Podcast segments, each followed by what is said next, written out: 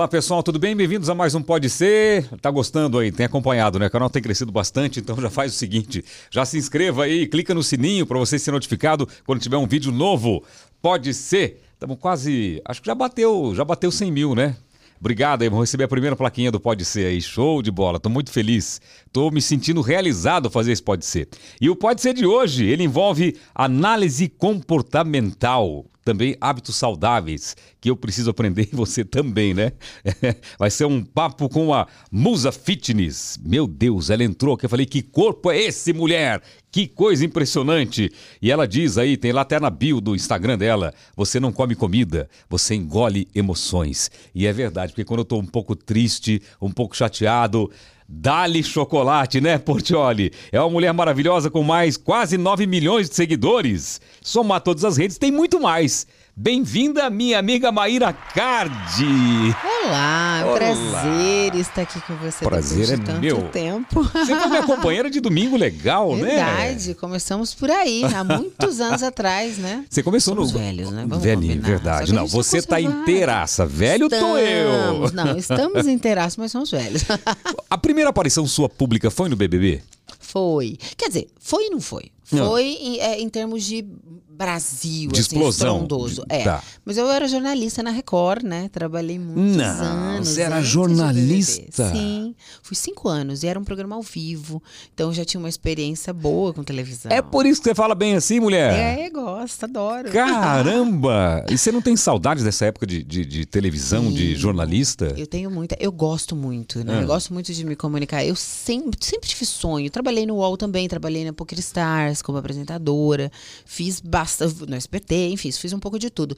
E sempre achei que era o sonho da minha vida e que ia rolar. Eu É ia isso que você é, conseguir- apresentadora de televisão. Exato. Eu, Ah. eu sempre achei que eu ia conseguir me aposentar desta maneira. Nunca me imaginei fazendo o que eu tô fazendo hoje.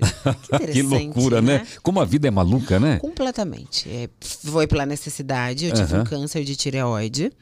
E assim tudo começou. Eu fiquei condenada a tomar remédio pro resto da vida, pro coração, e fazer iodoterapia. Comecei a cair cabelo, ficar magra. Mas peraí, isso foi na época da muito Record? nova. Na época da de apresentadora? É. Era muito Mas como que você nova. sentiu pra fazer? Foi um check-up? Então, Não? Foi por é que acaso? tá interessante, eu não senti.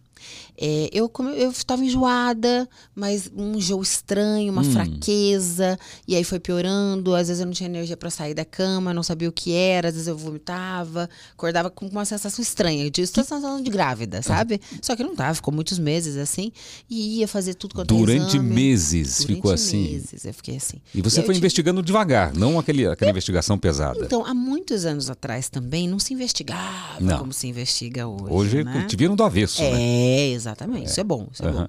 E aí eu tive um taquicardia. Tava andando e pum, meu coração tá, tá, tá, tá, tá, tá.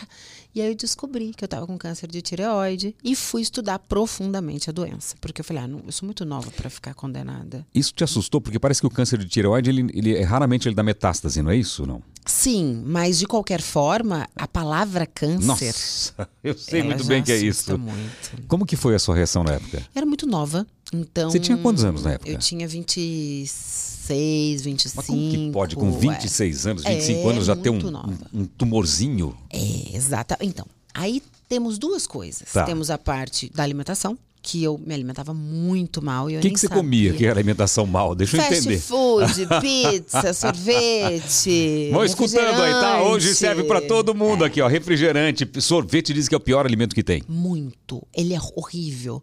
Porque é gordura pura, gordura hidrogenada. Açúcar? Açúcar puro e é aquela gordura que não sai, sai só na lipo. Não, ela prega. Você sabe que agora o refrigerante ele vai, a- a- ele vai ser finalmente declarado como prejudicial ao ponto de cancerígeno. Então, aquele. O, o aspartame entrou agora, não entrou agora? Então, o aspartame Entrou. que a gente tomou. Todos os refrigerantes. Todos os E, refrigerantes diet o, tem. e o pessoal não, não tomava o açúcar do cafezinho e dá-lhe 10 gotas de, de, de aspartame. Jato de É, aspartame. Você começava com duas gotas e aumentando, 10 gotas e, e aquele gosto amargo. E os dois dão câncer, tanto o açúcar quanto. Que o- loucura. é, o açúcar também é cancerígeno. Só que o açúcar é 16 vezes mais viciante que a cocaína. O açúcar, ele te deixa com uma dependência e ele age no teu cérebro. Fizeram uma experiência muito interessante com ratos viciados em cocaína e viciados em açúcar. Colocaram todos na mesma jaula. Os ratos viciados em açúcar ficaram tanto quanto os ratos viciados em cocaína ficaram com o cérebro danificado exatamente igual. Só que os ratos que eram viciados em cocaína passaram a se viciar mais em açúcar. E aí eles começaram a estudar mais e entenderam que o açúcar é 16 vezes mais viciante Olha, do que a você sabe cocaína. que, que depois que eu tive meu problema, tive meu tumorzinho também que eu tirei, eu, eu tomava, sei lá, 30 cafés por dia. Eu parei de tomar café, eu era viciado em café, eu tinha Uhum. seis cafeteiras na minha casa aqui, eu vivia tomando café. Durante o domingo legal, era, eu tomava, sei lá, oito cafés em uma hora e quarenta, uma loucura, uma loucura. Café expresso. Daí, quando eu voltei da, da cirurgia, eu falei, não vou tomar mais café. Não tomei mais café. Aí eu falei, não vou comer mais doce. Eu não consegui largar o gosto doce. Pode ser que seja uma fruta doce, que seja ah, um doce diet, mas eu depois de comer eu tenho que sentir o gosto doce. É um, é um realmente é um vício. Total. Que eu consegui largar o café, mas eu não consegui largar o açúcar. O açúcar, ele é impressionante. E como faz para largar o açúcar? Primeiro passo, esse é muito importante, que você já está tendo, é você ter consciência que ele é viciante e que se ele é viciante tanto quanto a, cota- co- quanto a cocaína, ele vai te dar abstinência também. Porque aí as pessoas, por exemplo, entram numa dieta legal, balanceada, com bastante fruta, com bastante carne branca, coisas boas, Aham. começam a passar mal, porque começa a tremer, começa a ficar fraco, porque é da abstinência, e falar, ai, não vou mais fazer essa dieta, eu tô passando mal. Entendi. E para. Então, se você tem consciência que, não, você não vai passar mal, você tá pa- tendo a abstinência, você prossegue. Óbvio que eu tô falando de uma dieta balanceada, pra você comer. Deus é perfeito. Ele fez frutas, verduras, legumes e animais. Se você comer só frutas, verduras, legumes e animais, é impossível você ficar doente, é impossível você engordar. E você pode comer à vontade, não tem quantidade. Você pode comer à vontade de fruta, à vontade de carnes brancas, à vontade de legumes. Carne branca. E a carne vermelha? A carne vermelha, para o emagrecimento, Ah. ela não é boa, porque ela deixa teu metabolismo mais lento. Entendi. Não é que ela é ruim. Lógico que se você está mantendo o teu peso, não tem problema nenhum. Mas para a pessoa que quer emagrecer, ela desacelera o seu metabolismo, ela tem mais gordura. Hum. Então acaba que é ruim. E, obviamente, o boi ali, o, o bicho, ele não se alimenta do que se alimentava antigamente. Não é mais daquele pasto bonito. Entendi. É daquele monte de ração modificada. Então, Entendi. tem Eu uma- vou até tirar esse doce perto de você aqui, que não tá combinando Que eu tô esse doce. mal. Eu não tá combinando esse doce aqui com ela, não. Deixa do meu lado aqui. Você sabe que, que isso é uma coisa muito interessante, né? É, o Thiago uma vez me falou assim: olha, a parte mais difícil pra mim é quando as pessoas ficam me oferecendo as coisas. E elas ficam insistindo. Você não quer um doce? Você não quer um vinho? Ai, come um pedacinho, tá, tá, tá, tá, tá, tal. E aí eu falei pra ele: as pessoas fazem isso porque elas não te respeitam. Ele parou e me olhou assim: como assim? Falei, sim, porque elas não me oferecem. Elas não te respeitam nessa área. Ah, Elas te entendi. respeitam em outra área, tanto que elas não oferecem pirâmide pra ele, por exemplo, né? Entendi, entendi. Que é onde ele manda. Aham. Então é interessante. E esse movimento que você fez, aonde eu vou, ele é feito. Às vezes eu vou fazer um ensaio fotográfico, por exemplo. E aí tem aquele catering pra todo mundo normal, Sim. de pão, de tudo. Ninguém come nesse dia. É muito interessante. Eu não falo nada. E aí a pessoa fica assim, sem graça. Ou seja, o julgamento é dela com ela mesma. Só de me olhar, ela já começa Aqui, aqui a no se nosso Pode melhor. Ser, aqui a gente sempre traz doces maravilhosos, pães, croissants, um monte de coisa legal tal. Hoje não tem nada disso. frutinha, Hoje ó. tem fruta, tem Castanhas. castanha e água. Pronto, acabou. É, mas é respeito. na- É É, a autoridade que você tem e É o que você passou também, né? Muito legal Mas vamos isso, falar do né? momento que você descobriu lá a tireoide. E aí, pa- passando mal durante um tempo, ah, aí foi fazer um exame, o médico falou: tem isso. Isso. Aí é, eu fiquei com aquela condenação. Vai fazer iodoterapia e Hum. vai tratar com remédio pro resto da vida, inclusive remédio pro coração. Falei, pro resto da vida eu nova desse jeito? Hum. Não. Vou estudar para entender o que é. E aí eu fui estudar sobre alimentação e não tinha a menor ideia. Eu realmente desconhecia mesmo. Antigamente a gente não tinha. Os Não pais tinha. da gente não sabiam É. que o refrigerante né, tinha esse malefício. É, também a gente não comia tão mal assim, a gente se E alimentava também não tinha tanto melhor. refrigerante na casa da gente como tem hoje. Antigamente eu lembro quando tinha uma, um Guara- Guaraná e rolha que furava a tampinha com prego para tomar, era festa em casa. Exato. É, hoje em dia não, eram é a fartura, né? Exato, exato. E aí eu comecei a estudar sobre a parte da alimentação e sobre a parte emocional, porque tanto um quanto o outro, né? Câncer de tireoide pode ter certeza absoluta que a pessoa está descompensada emocionalmente e se alimentando mal. Então é a junção das duas coisas. Mas primeiro eu comecei a estudar a parte emocional. Desculpa. Primeiro eu comecei a estudar a parte de alimentação. Ok. Sabia da parte emocional, mas não entrei com profundidade. E mudei completamente a minha alimentação e curei o meu câncer. E aí o que, que eu quero dizer com curei o meu câncer? Nunca mais ele voltou. Nunca mais a minha tireoide se desestabilizou. Então ela está estável. Lógico. Com remédio ou sem remédio? Sem nada. Sem nada. Sem nada. Olha que interessante. Na época, todos os médicos foram contra. Meu pai foi contra. Falou, é louca, você não pode fazer isso. Eu falei, cara, eu vou tentar. Eu estudei, eu vou tentar, quero fazer para mim. E fiz, e funcionou super bem. É, e aí eu comecei a gostar desse universo da alimentação e tal. Comecei Aham. muito nova. E comecei a estudar e tudo mais. Ainda quando eu trabalhava é, com você, eu Aham. me alimentava muito mal ainda. Ainda? Ainda. Eu já estava estudando, eu já, já tinha essa consciência, mas eu ficava nessa oscilação. Não era minha verdade absoluta, sabe? Aham. Aonde eu virei a chave definitiva? Meu pai teve um câncer. Aham. E o médico deu três meses de vida para ele. Falou: Ó, não tem jeito, já tá espalhado. E três meses de vida. Caraca. Eu morava lá na Califórnia, tinha uma clínica que chamava, chama, né, True North, que é uma clínica só de alimentação, que cura, assim, 90 e poucos por cento dos cânceres só com alimentação. É muito interessante. Alimentação, jejum, enfim, eles têm toda uma Ah, metodologia. isso existe lá, é? Existe. É muito interessante. Jejum e alimentação, assim, da terra. Tem aquela, Saudável. aquela história que eu, eu já ouvi dizendo na internet que, o- que o câncer se alimenta do açúcar. 100%. Do, do açúcar, do célula. açúcar dos alimentos que viram açúcar, de tudo. do açúcar propriamente, né? Tem Hum. é, a, a- é aquilo. A natureza é perfeita. Vou Todas deixar, um- as vou deixar um frutas- pouquinho mais longe, então. Todas as frutas, É. elas têm açúcar. Só que Deus é perfeito. Ele colocou a fru ah, o açúcar e colocou o antídoto. O antídoto é a fibra. Então, ao mesmo tempo que você tem o açúcar, você tem a fibra. E para fazer a digestão desse açúcar, ele também precisa triturar essa fibra. Então, esse processo faz com que ele também perca essa caloria desse açúcar. Então é diferente você tomar um suco de laranja e você chupar uma Totalmente. laranja com bagaço e tudo. Com bagaço e tudo, você falou tudo. É. Quem hoje chupa laranja com bagaço? Me, me conta de verdade. Hum, poucas pessoas. É- essa, é- essa geração tutti-frutti, de, de encostou o dedinho na porta, já, já não aguenta. Não tem como. É que a gente é velho, amigo. Os novinhos não sabem nem se laranja nasce no pé. Acha que, que manda fazer. Vem na latinha. Vem latinha. É outra, é outro rolê. Não. E aí é isso. E a fibra da banana também tá na casca, também tem muita. Mas pode comer a, a casca da banana? Então, aí é que tá. Aí a gente entra num papo mais longo. Por exemplo, as frutas in natura, quando você vai deixar a banana, que não é aquela banana que aceleraram o processo para ela ficar madura Como que chama aquele negócio que comprar. põe na carbureto, que põe na banana, não é isso? Que põe na banana um produto para banana amadurecer? Tem Isso aí faz, faz mal. Todas as frutas hoje em dia, eles aceleram, todos os legumes, tudo, tudo é modificado.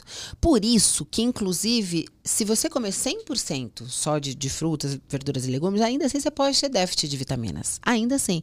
Porque, vamos supor, hoje eu planto tomate nessa terra. Tá. Amanhã eu planto tomate nessa terra. Depois eu planto tomate nessa terra. A mesma coisa eu faço com a cenoura. Cenoura, cenoura, cenoura, cenoura. Todo mundo sabe que cenoura tem vitamina A. Nossa, é ótimo para os olhos e tudo mais. Só que se eu planto três anos de cenoura e aquele solo é que fornece a vitamina A para a cenoura, ele fica pobre de vitamina A. Porque Deus não fez dessa maneira. Um dia o passarinho põe melancia, outro dia ele põe mamão, outro dia ele põe cenoura, outro dia. Entendi. Então, a terra também vai renovando.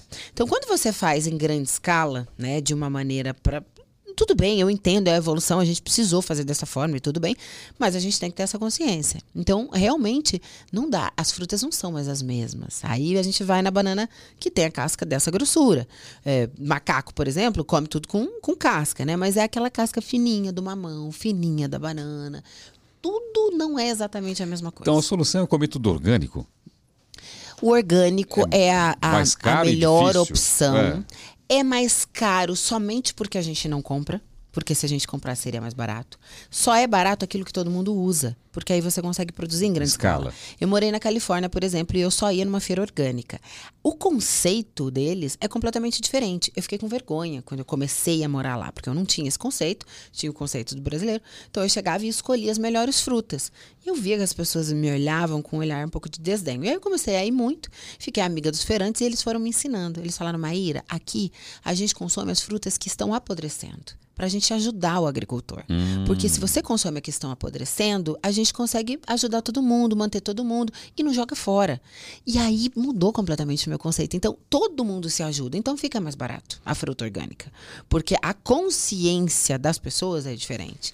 Mas isso é um trabalho de anos. É, Estamos andando. Bom, aí, Estamos andando. aí você conheceu a clínica lá em, no- em Los Angeles, é isso? Que, que Isso. através da alimentação cura câncer. Exata- E seu pai estava com câncer. E meu pai estava com câncer. Tá. Aí eu propus para que ele fizesse um tratamento na clínica. Ele Toma é- no bico mesmo. Eu só bebo garrafa no bico e ia beber no bico aqui, Ah, esqueci da cadeca. problema? Pode tomar no bico, tá tudo certo.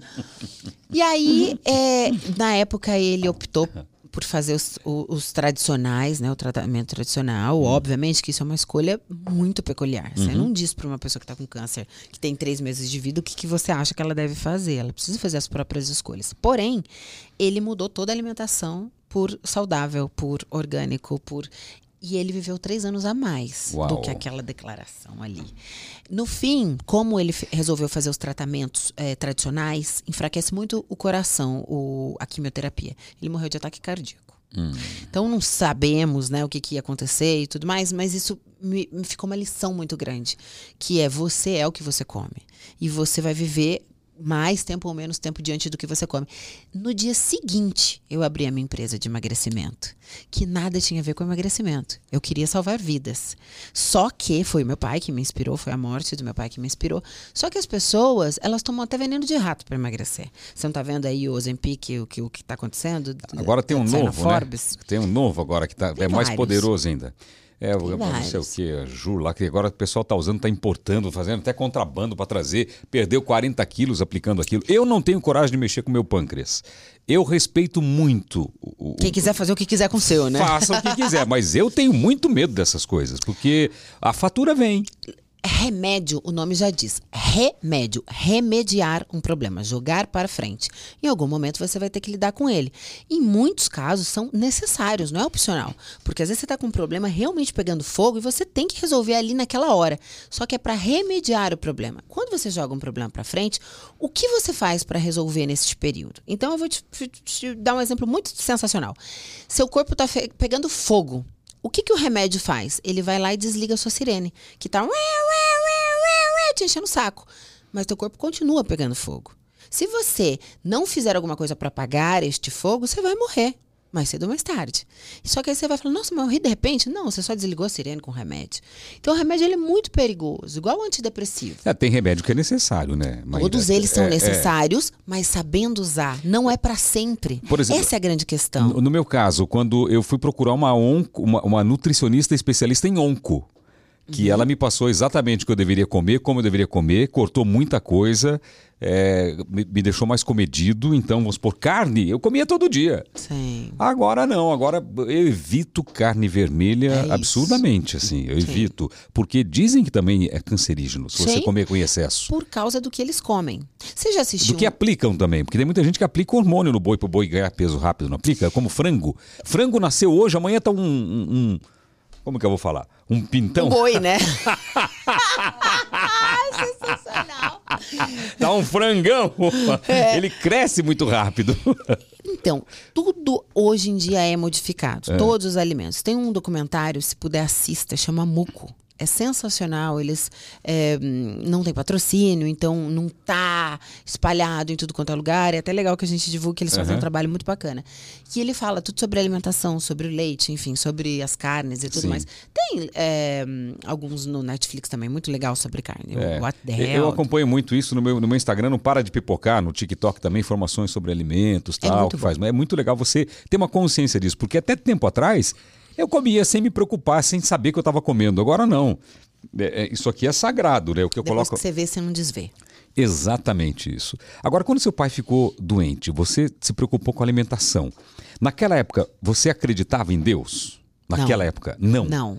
Interessante, né? Porque eu vivi. Hoje eu entendo por que, que eu tive tudo, por que, que eu cheguei até aqui, porque que eu sempre fui muito abençoada sem acreditar em Deus. Tenho estudado cada vez mais e eu vivia dentro dos princípios. Por isso eu era tão abençoada, mas eu não acreditava em Deus.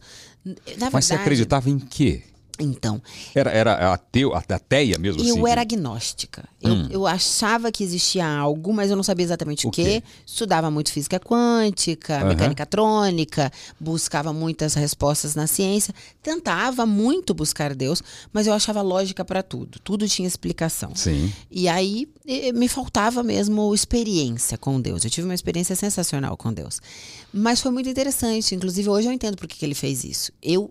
Eu fuço em tudo. Eu, eu sei de mecânica trônica, de física quântica, de ciência, de, de, de toda a parte que eu precisei estudar e fuçar para chegar em Deus. E quando eu cheguei em Deus, eu falei: Meu, mas é a mesma coisa.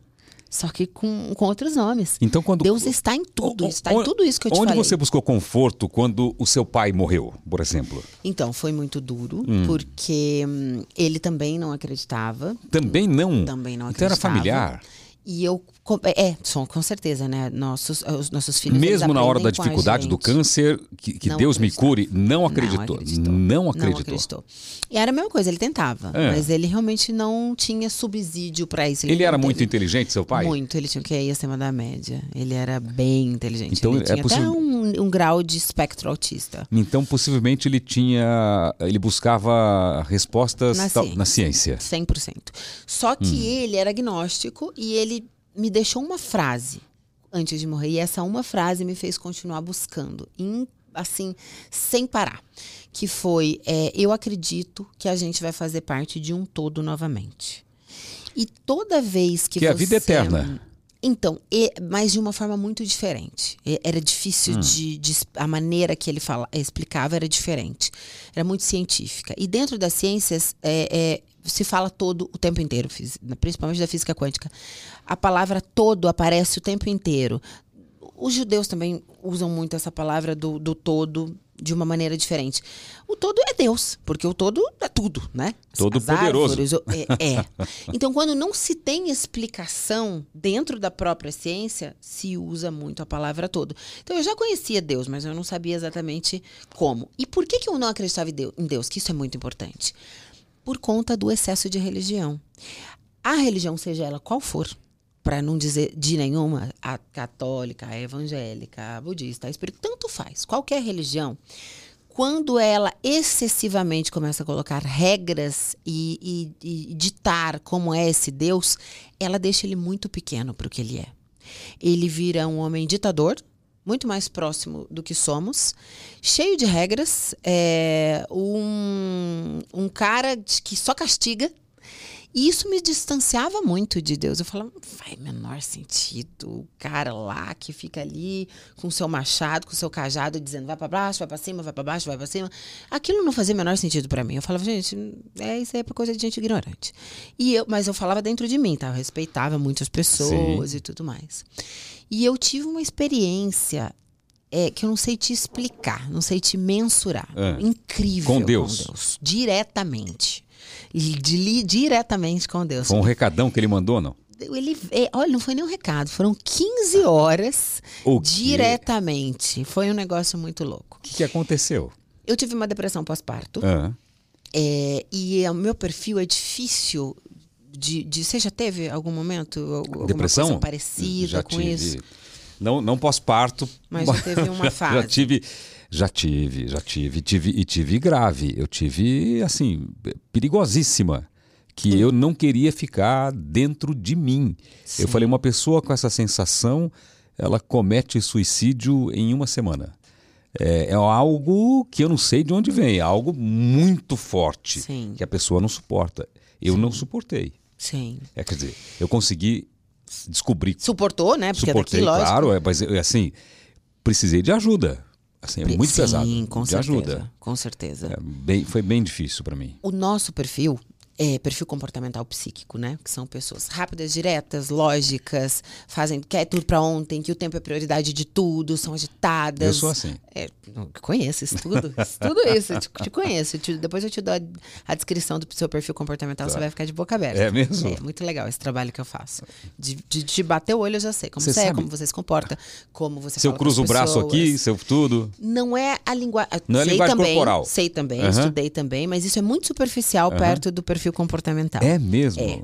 Eu tô falando do perfil comportamental psíquico, a maneira que você lê o mundo e a maneira que as pessoas te veem. Por exemplo, é, às vezes você fala as coisas, mas ah, lógico, não tô falando do teu personagem, Tá. e sim da tua vida íntima, né? Ok. Porque a gente tem um certo, uma certa doçura e habilidade que Aham. não necessariamente a gente tem em casa. Às vezes você é direto demais com a pessoa ao ponto dela se magoar. Mas você não tá, não tá falando mal pra ela, muito pelo contrário. É que você é direto. Você é, é, não é, não é. E se ela faz o mesmo com você, sem problema nenhum. Mas você acha que as pessoas têm muito milindre, que elas são muito emotivas, porque você é muito rápido, pragmático, direto. Você é sensível, mas ao mesmo tempo prático. Então, pra você, por exemplo, ser traído, é, alguém que minta pra você, é o fim do mundo. Nossa Isso é a pior Senhora. coisa. Você arranca a pessoa da sua vida e nunca mais ela volta. Exatamente Você bota assim. lá na caixinha nada. Pronto. Você é uma pessoa ao mesmo tempo ousada, que gosta de inovar, que não gosta de rotina, que é rápido nos pensamentos, que o seu tempo é muito precioso, então você acha todo mundo lerdo, porque de fato você é mais rápido do que todo mundo. Acertei? Acertou. E por aí vai. Eu posso passar horas falando com você. Que coisa impressionante. E de qualquer pessoa, você. Qualquer pessoa. eu bato tempo? o olho na você, pessoa. você bate o olho, é dois minutos isso de. há muito tempo. É. Você é formada, hein? E- Então, eu tenho mais de. Quantos são? 32? 36. É, eu estudo, amo, amo, amo. Então, assim, eu tenho 36 formações. E aí, dentre elas, eu tenho análise comportamental, que é isso. Entendi. Mas psicoterapia, psicanálise, eu amo, amo. Caramba! É. Que legal, que legal. É por isso que você fala tão bem assim. Muito obrigada. Você fala tão bem. Agora eu obrigada. quero saber da experiência com Deus, que você não Então. contou pra mim. É, aí o que que aconteceu? Eu tive o nosso perfil, Hum. é, mu- é, é que eu tava. O nosso perfil, quando tem depressão, ele vai pro fundo do poço, mas você não percebe, porque você demora pra sacar que você tá com depressão. Por quê? Porque você continua fazendo o que tem que fazer. Como você tem esse perfil rápido, tal, tal, tal, você já tá na merda seis meses antes de perceber que tá na merda. e tá lá, tá, tá, tá, tá, tá, tá, tá, tá, fazendo. Então, quando a, a- a água bate na bunda, ela derruba. Derruba. Porque você foi além do que você podia. Porque você aguenta mais do que as pessoas normais aguentam. Então, quando chega, chega, que foi o que você falou. É. Então, já aí a morte já tá aqui, ó. Já tá, já tá. Vambora, companheiro. Vamos, embora que você tá atrasado. tipo isso. e foi isso que aconteceu comigo. Ah. É, eu tive uma depressão pós-parto que eu fui, eu continuei fazendo, só que era uma Do tristeza. primeiro filho? Agora, Agora? da Sofia. É. Da Sofia. emendou com toda aquela período de separação e de tudo mais. Então, aí ficou tudo muito mais difícil. É, e nesse momento eu existia, eu não vivia. Eu não tinha coragem de me matar, não tinha, nunca passou pela minha cabeça, por exemplo, me suici- me suicidar. Mas eu dormia, eu pensava assim, eu podia não amanhecer amanhã. Você Queria tá muito. brincando Eu desejava comigo. do fundo da minha alma que eu não amanhecesse. Mas se você dia. não acreditava em Deus, então você não pedia pra Deus. Fala, Não. Deus, eu não quero acordar amanhã. Não, não Cê- pedia pro ninguém. universo, pra quem que você pedia? Ai, eu queria muito não acordar amanhã. Olha, nossa, era o que eu mais queria. Eu pensava, mas eu não tinha coragem. E era uma depressão pós-parto, que é super sério. Começou, né? Ah. Começou ali. E, E aí desencadeou. ela foi desencadeando. É. E eu continuei fazendo, porque eu sempre fui a, a provedora da casa, né? Tenho dois filhos para criar e tudo mais. Então eu não tinha como parar. Eu tinha um monte de funcionário, casa, pato, cachorro, tá, tá, tá, tá, tá, eu tinha que dar conta. Então eu pensava, que merda, nem morrer eu posso. Porque Você pensava isso. E pensava. financeiramente, como você estava? Você já estava bem? Tava bem, graças a Deus. Já estava tranquila. Tava, não podia era, morrer. não era por. Até não é igual aquela história que o pessoal fala, né? É, eu tenho dinheiro pra viver o resto da vida, mas tem que morrer amanhã. Não é assim, não, é, né? não, não, não, não. Eu, que- eu tinha que viver para criar os meus filhos, para educar, para continuar. Era isso que te segurava aqui. Era o que me segurava aqui, sem sombra de Mas por que, que chegou nesse ponto de você pedir pra não viver mais? A vida não fazia nenhum sentido para mim. E era muito louco, porque eu tinha consciência racional e plena de que não fazia assim. Eu falei, gente, eu sou uma mulher legal, bonita, apresentável. Demais. Com um corpo legalzinho. Muito obrigada. Tenho uma casa dos sonhos de todo mundo. Minha casa é linda, Sim, é você linda, foi sua lá. casa é linda. É, uns filhos lindos. Meu filho é Conheci os dois. Super inteligente, que é alto, mexendo com, com, com TI, informática, programação. Exato, nunca. Meu filho nunca bebeu um copo de nada, de cerveja, de nada. Gosta de academia? Não, go- é, é assim, eu não tenho o que dizer. Todo mundo fala, nossa, adolescência é difícil. né? Eu falo, gente, pra mim nunca foi. Eu não tenho o que dizer do meu filho. Fazendo sucesso, você fazendo, sucesso. sucesso, Sendo reconhecida, realizada. profissionalmente. E aí, Não sem sentido? fazer. Aí eu olhava e falava, "N- é ingratidão isso, eu tenho que morrer mesmo, porque eu sou Aham. ingrata. Mas é, ninguém sabia, externamente ninguém sabia, sabia? Tipo assim, duas pessoas mais próximas de mim. Nessa época você estava casada? Eu tinha separado. Tinha separado. Mas depois eu voltei e continuei na, na depressão. Então eu, eu fi- fiquei assim. Eu comecei a depressão casada. Aí me separei, continuei, voltei, continuei. Foi uma coisa difícil ali. Aí, enfim, chegou um momento aonde eu fui para o aniversário de uma das minhas melhores amigas, da minha sócia. A gente foi para Angra. E eu fui com uma outra amiga minha e com a Pétala. Não sei se você já conheço viu. a Pétala, conheço. Ela é sensacional, Ela né? é. E ela é evangélica. E aí foi- a Pétala foi num rolê aleatório, porque ali era tipo um rolê de bagunça, né? E ela foi porque eu, eu nunca fui da bagunça, eu nunca fui da balada. Mas eu falei, vamos, amiga tal, ela foi. Então foi eu, a Marcela, a Ju e a Pétala. Chegamos lá, é, era, você vai- vai, ver porque que eu vou te, Aham. desenhar assim, porque isso vai Tá. fazer um sentido. Fomos de helicóptero, ficamos em Angra, naquele fazano, que é caríssimo. Mas assim, você estava se sentindo bem ou ainda estava com aquele senti- sentimento de- depressivo? Tava depressivo, não tava no meu auge da depressão, mas tava depressiva. Você estava tentando achar alguma coisa para Achando sentido. Achando sentido. Vou lá pra- Gastando fazer bem. dinheiro, Ah. fazendo alguma coisa pra ver se, se muda alguma coisa. Pra você ver como dinheiro não traz É. felicidade, nem manda buscar, nem nada disso. É o seu. Aí foi, foi, desculpa. Aí foi, aí foi pro Fazano lá Aí em Angra, é ali- isso? É, ou seja, um hotel legal. Cinco estrelas. Cinco estrelas, fui de helicóptero, aluguei um barco, andei de barco com as meninas. Eu sou o velho rico da minha própria vida, né?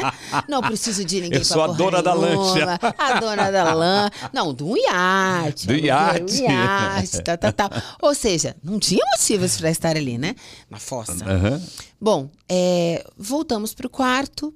De, do nada, passamos o dia, era aniversário dela. Aconteceram coisas naquele dia, sinais que eu, depois eu vi, muito interessantes. A gente estava indo pro barco, eu pisei em cima de uma nota de 100 reais. Olha que interessante, né? Você não acha? Do Hoje em nada. dia ninguém anda com dinheiro, para começar. Ir lá, né? Na, lá. lá no- na água, perto da água, na Exatamente. praia, sei sentido. lá. no- Você tá no hotel, você nem tem dinheiro, você É. marca no quarto, né? Sim. É, e outra, ninguém tem dinheiro hoje em dia, tudo é, tudo é cartão. Então eu pisei e, e- e passei por cima. E a Pétala falou assim: Ô, você pisa em dinheiro? E aí eu olhei e falei: Caraca, não vi. Ela falou: Mas eu vi. E aí depois eu lembrei disso, porque isso tem um significado muito importante. Tipo assim, o que mais eu não tô vendo na minha vida? Tô passando por cima do que mais que eu não estou Alguém vendo. te mandando sinais. É, então eu acho que já começou ali, sabe, Deus falar comigo, entre outras coisas. O celular da Marcela, ela tinha acabado de comprar um celular novo e ele caiu dentro do mar. No, no- no- no- era aniversário dela e ela falou assim: Deus, me dá um sinal, um negócio assim, me dá um sinal do que, que, eu, do que, que eu preciso me livrar tal. E a gente foi tirar uma foto, cinco minutos depois o celular caiu. E a gente começou a fazer uma analogia Uau. de se conectar mais com a gente, de se desligar das redes sociais, de tudo mais. Então, começou a acontecer umas coisinhas assim, né? Bom, voltamos pro quarto. E aí eu comecei a passar mal. Só que olha que interessante, eu escutei uma vez uma amiga, uma amiga de muito perto falar sobre uma doença que o pai dela teve, que foi exatamente assim, é um em um bilhão de pessoas que têm essa doença, que vai paralisando do nada. Paralisou o braço, paralisou o outro, ele começou a ficar sem conseguir mexer, sem conseguir falar, sem conseguir ver, e ele virou um vegetal e assim ficou para sempre. De- Deu como se fosse uma já ouviu falar daque- de, de, raras pessoas, ah, bem antigamente, que comiam coisas em conserva, assim que descobriram o Botox. Bot- ah, botulismo. Exato. Ah, ah, Algo ok. do gênero, tá? Uhum. Que tem palmito também, né? Exatamente, você fica paralisado para Sim. sempre. É raro, mas acontece, fica Sim. paralisado para sempre. E aí eu comecei com aquilo. Então eu, eu não conseguia me mexer, eu não conseguia falar. Eu, o meu Na cama ele- do hotel. Não, em pé. Em Começou pé? em pé. Eu tava em pé, começou, eu comecei a sentir meu corpo adormecer, eu não conseguia ir pra frente, consegui, uma coisa estranhíssima. E aí eu comecei a raciocinar. Será que eu tô tendo uma crise de pânico? Porque eu nunca tive, mas posso, pode ser também. Sim. Poderia ser.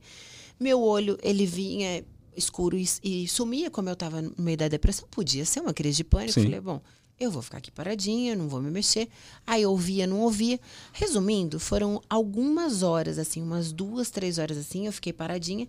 E eu consegui ir até a porta, sentei lá, eu não me mexi mais. Fiquei sentada na porta porque eu tava com Na falta porta de ar. do seu quarto. Na porta do meu quarto. As meninas, as duas pra dentro. E eu sentada sem falar, sem nada, E eu pensava, elas vão perceber e vão me levar pro médico. Porque eu tô morrendo, eu tô passando mal. E elas não me levavam. Você não conseguia pedir socorro. Olha que coisa, né? Ou seja, eu tinha que pedir socorro é pra Deus, né? Porque a única pessoa que me ouvia era Mas isso ele. não passou na sua Não, cabeça. porque eu não acreditava. Então, como é que eu ia pedir? Eu ia morrer mesmo, mas eu não pedi. Quando, de repente, a Pétala chegou, que ela estava numa cachoeira, que ela tinha ido numa cachoeira com o pessoal que ela tinha conhecido, que ela é super. fala com todo mundo, ela, ela é incrível. Aham. E aí ela chegou, ela falou: Oi, amiga, não sei o quê. Quando ela olhou pra mim, eu tava com aquela cara apavorada. Ela falou: Nossa, o que, que foi? O que, que você tem? Você sentadinha Eu na porta? sentadinha na porta. O que, que foi? O que, que você tem? E eu assim com aquela cara.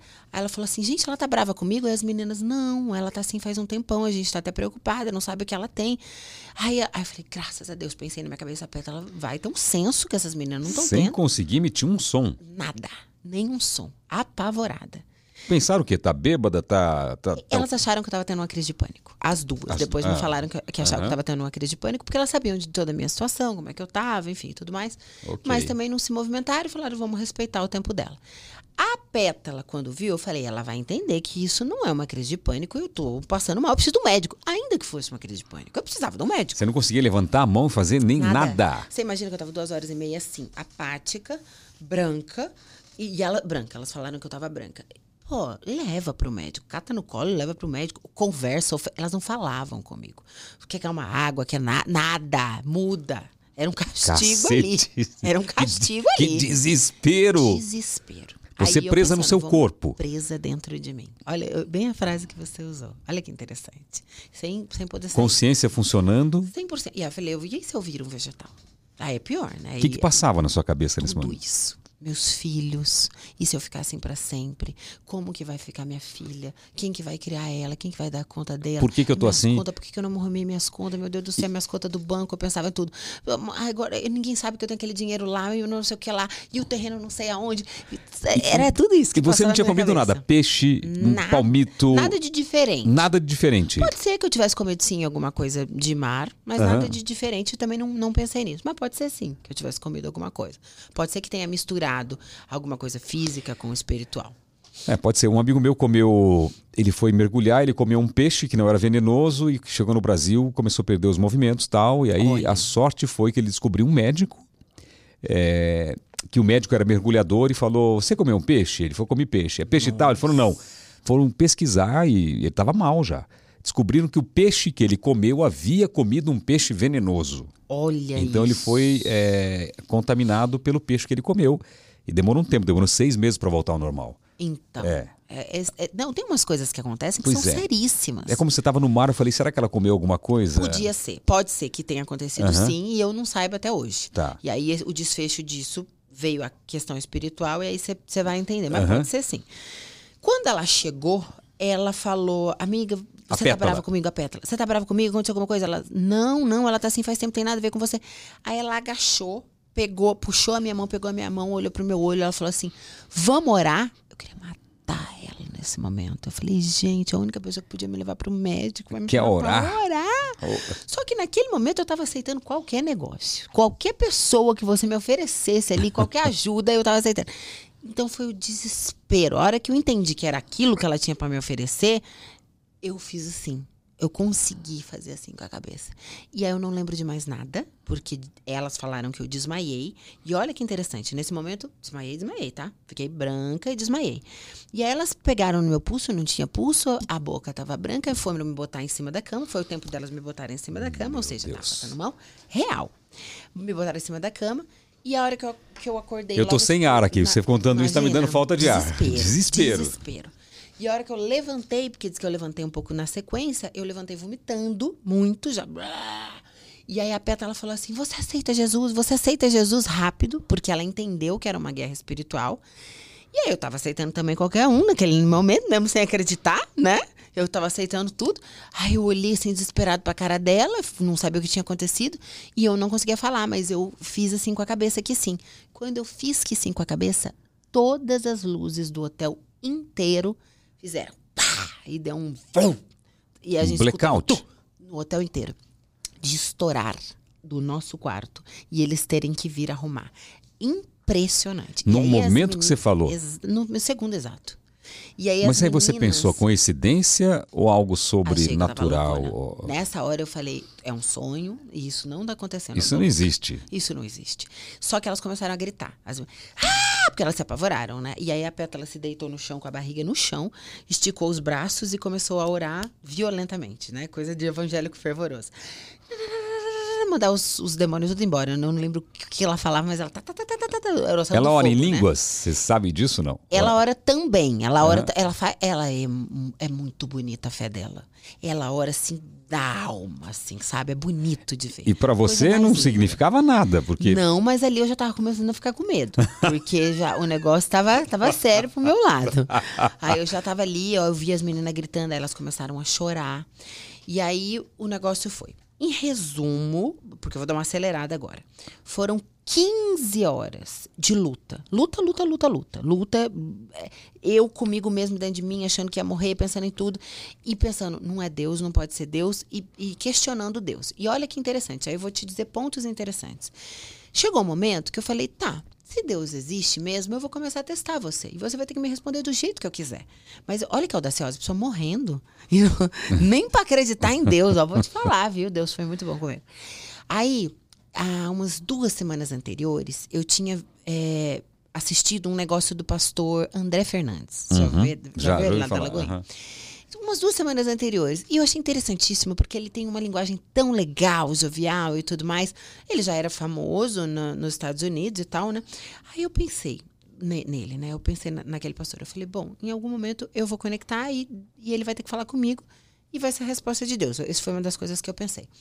Nisso, a Pétala colocou uma música da Isadora Pompeu, Uhum. sua paz. E, não, seja forte, seja forte, desculpa, seja forte. E ela ficava no repeat o tempo inteiro e aquela música começou a me acalmar. E aí eu falei, tem alguma coisa estranha. Só que eu passava mal, só que eu vomitava e tudo mais. A minha amiga chorava, a Juliana, a outra chorava também. Chegou um determinado momento que eu comecei a conseguir fazer pequenos movimentos, fazer pequenas falas. Só que a pétala, ela respondia tudo que eu estava pensando de uma maneira assustadora. Eu fazia uma pergunta para Deus e ela respondia sem saber que eu tinha perguntado aquilo. Ela vinha com uma parte da Bíblia falando exatamente o que eu estava pensando. Ela ficou durante 15 horas orando 15 ao horas. seu lado. Ela foi assim um negócio. Eu tenho uma gratidão por essa menina que eu não sei te explicar. E assim, me Mas a gratidão, no- a vomitada. gratidão, tudo bem, fez certo orar. Mas não era também o caso de, de, de pedir ajuda para médico, para hospital? Ou, ou você deu sinal de melhoras? E- não, então, é que nesse momento conte- a- começou a acontecer coisas sobrenaturais mesmo, da É. coisa das luzes e de tudo mais. Então, todo mundo já entendeu que de fato era uma parada espiritual. Que não era uma coisa que elas deveriam me levar pro médico. De- a- eu fiquei um tempão nessa, meu, elas não vão me levar pro médico, tô passando mal aqui na real, né? Elas não vão me levar pro médico. Mas elas entenderam que de fato era uma maneira de Deus falar comigo, porque eu sou muito turrona. Hoje, infinitamente menos do que era, mas né, ainda sou, é a minha personalidade. E aí é, a Juliana começou a chorar e em um determinado momento eu consegui olhar para ela e olhei e falei: "O que você está chorando?" Aí ela falou: "Por causa do Pedro". Essa Juliana, ela tem um filho chamado Pedro. Só que a Pétala não sabia do filho chamado Pedro. Aí eu olhei para Pétala e fiz assim, tipo assim: "O que você tem para falar?" Porque ela tava tipo pregadora, toda hora ela falava, né? Aí ela é engraçada, ela tem um jeito engraçado. Ela falou: "Pedro?" Hum. Pedro negou Jesus três vezes. Aí a luz tá, De negou novo? né? Exatamente nessa hora. A hora que ela falou, Pedro negou Jesus três vezes. A luz tá. E aí Você já tinha negado umas lembrei- 10.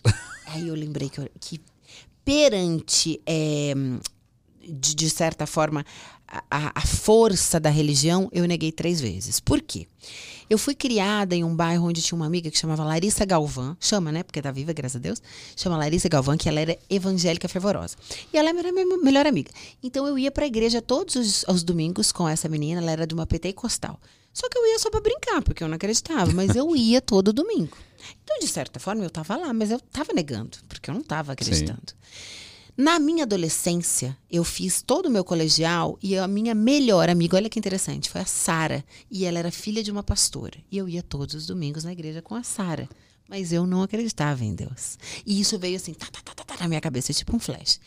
E quando eu estava em depressão, bem no começo da minha depressão, eu fui com a Simone, cantora Simone, para um retiro espiritual, também em busca de acreditar em Deus. Eu ia, eu fazia tudo que você eu podia. Buscava, buscava, mas a fé não, não, não vinha, não aparecia. O Espírito Santo não eu tocava em você. Eu tinha pena das pessoas. Eu olhava as pessoas e falava, cara, eu tenho pena das pessoas. Coitado desses ignorantes. Que acreditam em... E olha que dó. Pensava em mim.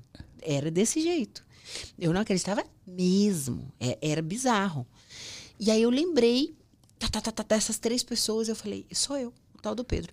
E aí ela continuou contando a história do Pedro. E teve um determinado momento que ela falou assim: Até o sol amanhecer, você vai me negar três vezes. Eu falei, ai. E era nove da noite. Eu falei, eu vou fazer mal até o sol amanhecer. De defeito. Em resumo, tudo aconteceu naquela noite. Eu consegui falar com o pastor André que nem conhecia. E, e assim, lutando e, e, desafiando Deus. Se for Deus mesmo, eu vou mandar uma mensagem, em um segundo ele tem que me responder e ele respondeu. Você Coisa pedindo bizarras. provas, pedindo provas. O tempo inteiro, tá? Foram umas 20, é porque é longo mesmo a história. Foram umas 20, 30 provas e eu não parava, eu, eu não acreditava em nada. O sol amanheceu, a hora que o sol começou a nascer, eu comecei a melhorar. Foi um negócio inexplicável.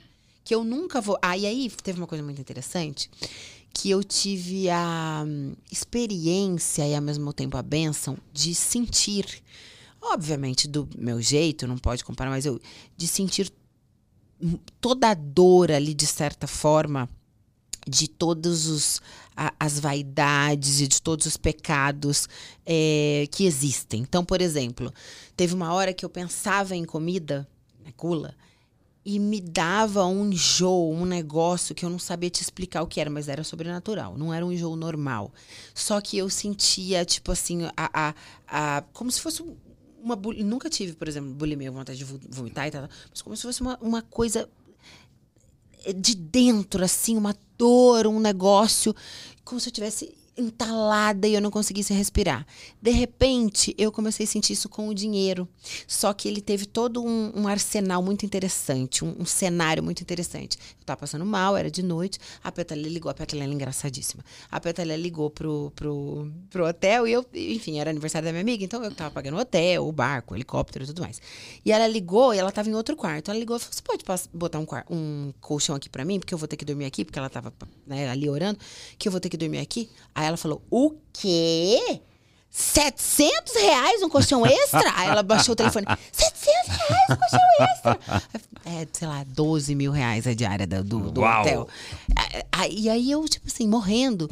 E aí eu me toquei, eu falei, meu, como o dinheiro não vale nada. Pouco me interessa, 12 de 700, 14, isso não vale nada.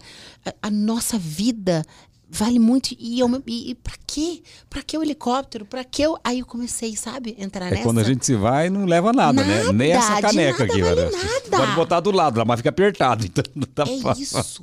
Aí eu comecei a sentir tudo isso, mas ao mesmo tempo com uma gratidão Aham. por tudo que eu conquistei, mas na medida correta, Entendi. sentir o que, que era o muito, o que, que era o pouco. Mas é um Os seus negócio, valores desculpa, mudaram, seus valores mudaram rapidamente. Daquele momento que você impressionante ficou. e de uma maneira que eu não consigo nem te explicar.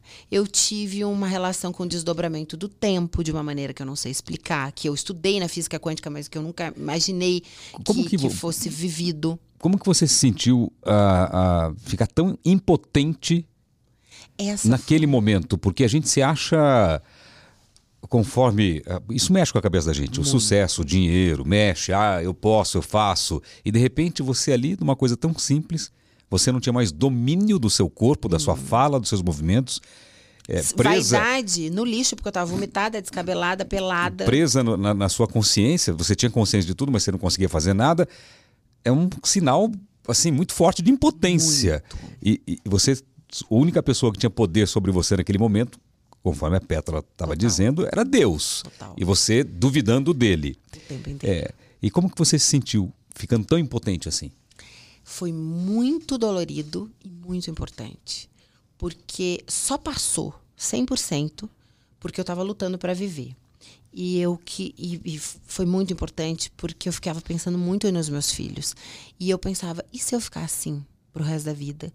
Como que eu vou falar para minha filha que eu tô viva aqui dentro? Que ela tá vendo ali uma pessoa que não mexe, um- presa dentro do próprio corpo, Sim. mas eu tô viva. E isso acontece com muitas Ai, pessoas. tri- Olha, olha, eu fiquei assim. abalada durante muito tempo, foi muito dolorido. Mas quando foi que você sacou que realmente era Deus e que você usou a palavra bênção? Foi uma bênção Sim. que aconteceu comigo. Quando você deixou de pensar que era ciência, que era física quântica, que era uma coincidência Sim. e realmente falou, não, agora... agora tô acreditando que é tô Deus. Tô acreditando que é Deus. Agora pode ser uma bênção. Durante o período que começaram a acontecer coisas físicas, tipo de estourar as hum. lâmpadas, dela falar sobre o Pedro e, e, e, ser exatamente sobre o que eu estava pensando, do, do pastor André, enfim, quando, quando começou a acontecer coisas muito físicas entre outras pessoas que começaram a aparecer e falar coisas e mandar mensagens no tempo exato, já não tinha como eu duvidar mais de Deus. Mas eu não estava entendendo por que eu estava passando por aquilo até então. Entendi. E eu estava tentando lutar muito para eu ficar viva. Porque eu queria muito ver ainda os meus filhos, eu queria ajeitar as coisas que eu tinha deixado bagunçadas. É muito doido, porque umas semanas atrás eu estava pedindo para não acordar. É aí que eu quero chegar. É aí que eu quero chegar. A perfeição de Deus. Quando eu não aguentava mais lutar eu, eu não tinha mais o, força e eu achava que era impossível mesmo, porque eu entendi que eu não controlava nada, sendo que eu sou a mulher mais controladora do universo. É. Eu é, decidi de soltar o controle. Eu decidi morrer, né? Tipo, eu falei, chega, eu me entrego então. Se é isso que Deus quer, então que me leve. Quando eu deitei, tipo, me entreguei para a morte, passou. Então eu tive dois recados nesse exato minuto muito importantes. Um, eu não controlo nada, coisa nenhuma. Quem controla é Deus. Quem sabe a hora, o jeito, como, quando, é Ele. Então, daí para frente, eu já entendi que eu, eu, não controlo nem meu próprio nariz, nem meu próprio corpo. e o mais importante, que eu sou grata à minha vida. Eu nunca quis tanto viver. eu nunca quis tanto ver minha filha. Eu tive uma depressão pós-parto. Então, foi muito importante eu ressignificar a maternidade, ressignificar a importância da minha vida, dos meus filhos. Então, eu falei, cara, como Deus é perfeito. Ele praticamente me deu 15 horas ali de uma para ele uma brincadeira que para mim foi sensacional, porque ele sabia que ele não ia me tirar a vida, então, né, fomos vou dar ali 15 horas de sufoco para ela para ela entender como a vida é importante. Só que foram as 15 horas mais demoradas da minha vida, porque eu passei um desdobramento do tempo a cada um segundo, era muito mais, sabe? Vivia infinidade de coisas. Enfim, essa é uma conversa Sim, longa. Eu, eu, imagino que a vida seja mais ou menos um, como um jogo de xadrez, né? É, é, Deus não te deu checkmate, ele só te deu um cheque. Exato. Só para mostrar, fala, ó, é isso aqui, você queria, não quer mais viver? Então vou te mostrar como que é aqui que você vai dar valor à sua vida, né? Tum, coloca, muda uma peça e você fala como que o jogo foi tão perfeito assim. E, e, a, e a, sua cabeça mudou a partir daí. 100%. Mas aí, claro que a fé não veio a partir desse momento. Fala, não, agora eu sou a pétala. Agora eu vou pegar a Bíblia, eu vou ler. Foi. Eu... E foi assim? Na maior intensidade do universo de foi maneira assim? assustadora. Com você foi assim? Comigo tudo é assim, 880. E, e Deus conhece cada filho, ele fala Sim. diferente com cada um. Uhum. Foi porque foi muito forte. E aí, do outro dia, eu fui, fui, tive um momento até over. demais, porque eu virei, tipo, uma evangélica over, né? né? Do, do evangelho em si, né? E não necessariamente de uma denominação. Eu conheci, sei lá, em dois meses todas as músicas evangélicas do planeta, de, em todas as línguas do, do mundo. Eu conheci todos os pastores, todos os cantores gospels viraram meus melhores amigos. Então, tipo, a Julie da Casa Worship, o Léo não saía da minha casa, a Isadora Pompeu não saía da minha casa. Todos eles viviam lá. Eu eu mergulhei de uma maneira. Eu quis estudar tudo, eu quis saber tudo. Eu quis ser amiga de todo mundo que eu podia. Eu fiquei do padre, padre Patrick, do pastor. Eu queria saber tudo. Eu queria engolir a Bíblia. É, foi um negócio assustador. E óbvio, daí eu tive um momento over, né? Porque uhum. daí a gente fica over mesmo. E eu fui mudando por mim mesma eu entendi o excesso da religiosidade, eu entendi por que, que eu não acreditava em Deus, porque de fato aquele Deus que se apresentou para mim, ele é infinitamente maior por do que, que as caixinhas. por que, que você não acreditava? Que conclusão porque, que você tirou? Então, esse Deus, essa caixinha que eles colocam, hum. Deus é muito pequena para o que Deus é. Deus está em tudo, Deus é tudo, Deus é amor, você tudo pode. Então eu acho que o Deus da religião, você não pode isso, você não pode aquilo, você não faz isso, você não é como se fosse uma ditadura cheia de regras, cheio... não é bem assim. Aliás, não é nada assim. Eu consigo ver Deus desde a folha da árvore, do passarinho, da Sim. gota, da... mas eu não tinha essa visão. Não é isso que a religião explica. Ela fala muito mais sobre regras do que sobre o amor. Ela prega muito mais sobre regras do que sobre o amor. E esse Deus não conectava comigo, não fazia assim, não falava no meu coração. Então, quando ele se apresentou para mim, eu soube que eu já conhecia ele, que óbvio que eu- tudo que eu tinha é, era graças a ele até ali e que ele estava comigo o tempo inteiro. É, eu pude olhar para meu pai e ver quanto meu pai tinha Deus, o quanto meu pai vivia nos princípios.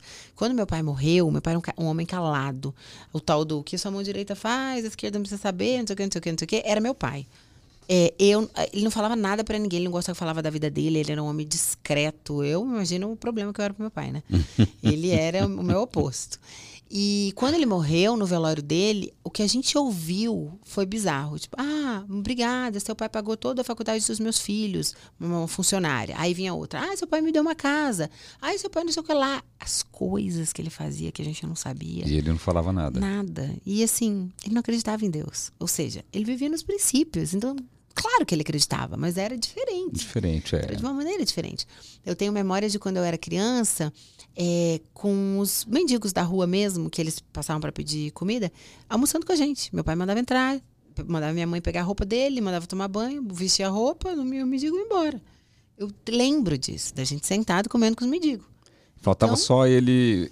Não sei, talvez tenha uma experiência. Ele teve, né? Porque o o câncer é uma experiência que realmente balança com as pessoas.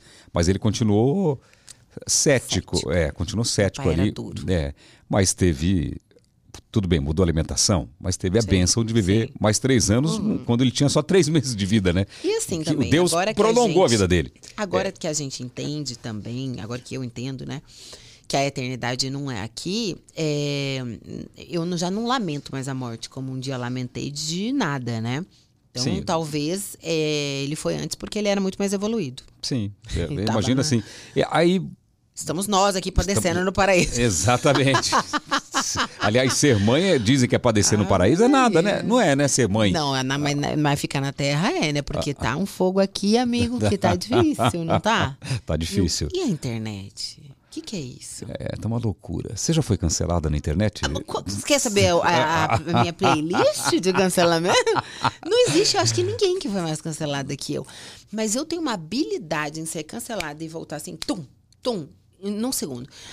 Como que você consegue movimentar a internet desse jeito? É um negócio. Não, primeira coisa, eu vou olhar na internet, seu nome agora tá com I. É, meu nome é com I, tá? Seu nome é com I, É, no, no sua registro. era é. com Y. Com Y. Por que, que você mudou Y, agora foi pra I de novo? O que aconteceu? Interessante. É numerologia? Era. aham, Era numerologia? Era numerologia. Interessante, né? Interessante. É, eu não era.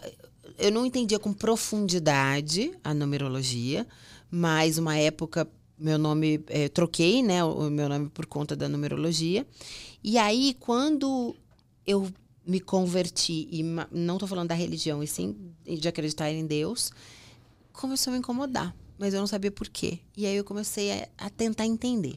E aí eu fui estudar a numerologia na Bíblia, e ela aparece muito na Bíblia. Inclusive, ex- existe um estudo da numerologia profundo na Bíblia, que aí também esse é outro papo para muito tempo. E a numerologia ela é muito importante, assim como o perfil comportamental, assim como várias ferramentas que a gente tem.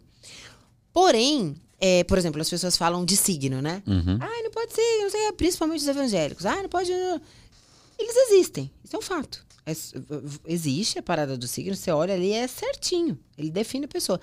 Só que existe uma grande diferença entre o existir e você adorar. A numerologia é isso, ela existe. Só que ela existe para você ter o conhecimento do, do, do, que, que é da tua parte difícil e do que, que é da tua parte fácil. Quais são suas facilidades no mundo, quais são suas dificuldades, aonde você pode melhorar. E não para você ser guiada pela numerologia ou ser guiada pelo horóscopo. Deus, ele está em primeiro lugar. Todos os, as outras, os outros subsídios existentes, eles não são para ser deuses, eles são para ser guias, de certa forma. Então, o que, que eu entendi? Quem deu o meu nome foi meu pai e minha mãe. E Deus, né? Porque Deus permitiu que ele Sim. desse esse nome. Quando eu mudo o meu nome, eu estou negando. Eu estou desonrando os meus pais. E aí a gente entra num outro papo de constelação. Eu estou desonrando os meus pais e eu estou desonrando Deus. Porque eu quero dizer que eu sei mais da minha vida do que meu pai, minha mãe e Deus. E eu mudo o meu nome. E desde então eu achei isso uma ousadia tão grande. Eu falei, gente, essa sou eu essa, eu, eu, preciso respeitar quem eu sou, quem os meus pais me escolheram para eu honrar pai e mãe, né? E honrar pai e é mãe. É bíblico. Que é bíblico. É, é um princípio. Honre pai e mãe para que seus Exatamente. dias sejam prolongados na terra. Né? Exatamente. Né? É. Então eu voltei o meu nome porque eu tive uma mensagem fortíssima de Deus, que eu não posso contar aqui. Mas eu recebi uma mensagem fortíssima. Eu perguntei se aquilo ali era da vontade dele. E eu recebi uma mensagem de um ser humano, óbvio, né? Ele fala através de pessoas. Mas de uma maneira que parecia o demônio falando comigo, mas respondendo tudo aquilo que eu perguntei para Deus. Aí eu falei: Isso não é de Deus. Eu fui retirar. E eu retirei imediatamente. E aí eu pedi pro Instagram e tudo mais. Mas quando eu quero dizer isso não é de Deus, eu não estou dizendo que é a numerologia do demônio. Óbvio que não. O que eu estou dizendo é eu não posso colocar a numerologia acima de Deus e a minha vontade acima de Deus e dos meus pais. Eu entrevistei a Charine aqui, a, a vidente, claro, evidente, é, e, e, os comentários, a, as pessoas falam, não, Portioli é evangélico, como que ele está conversando com essa mulher? Eu não, tô, conversando. Eu, eu, só que eu deixo claro, eu não acredito. Sim. Eu não acredito. Mas existe um respeito. Existe um respeito. Que inclusive é bíblico, né? Sim. Vamos começar por aí. eu estou conversando.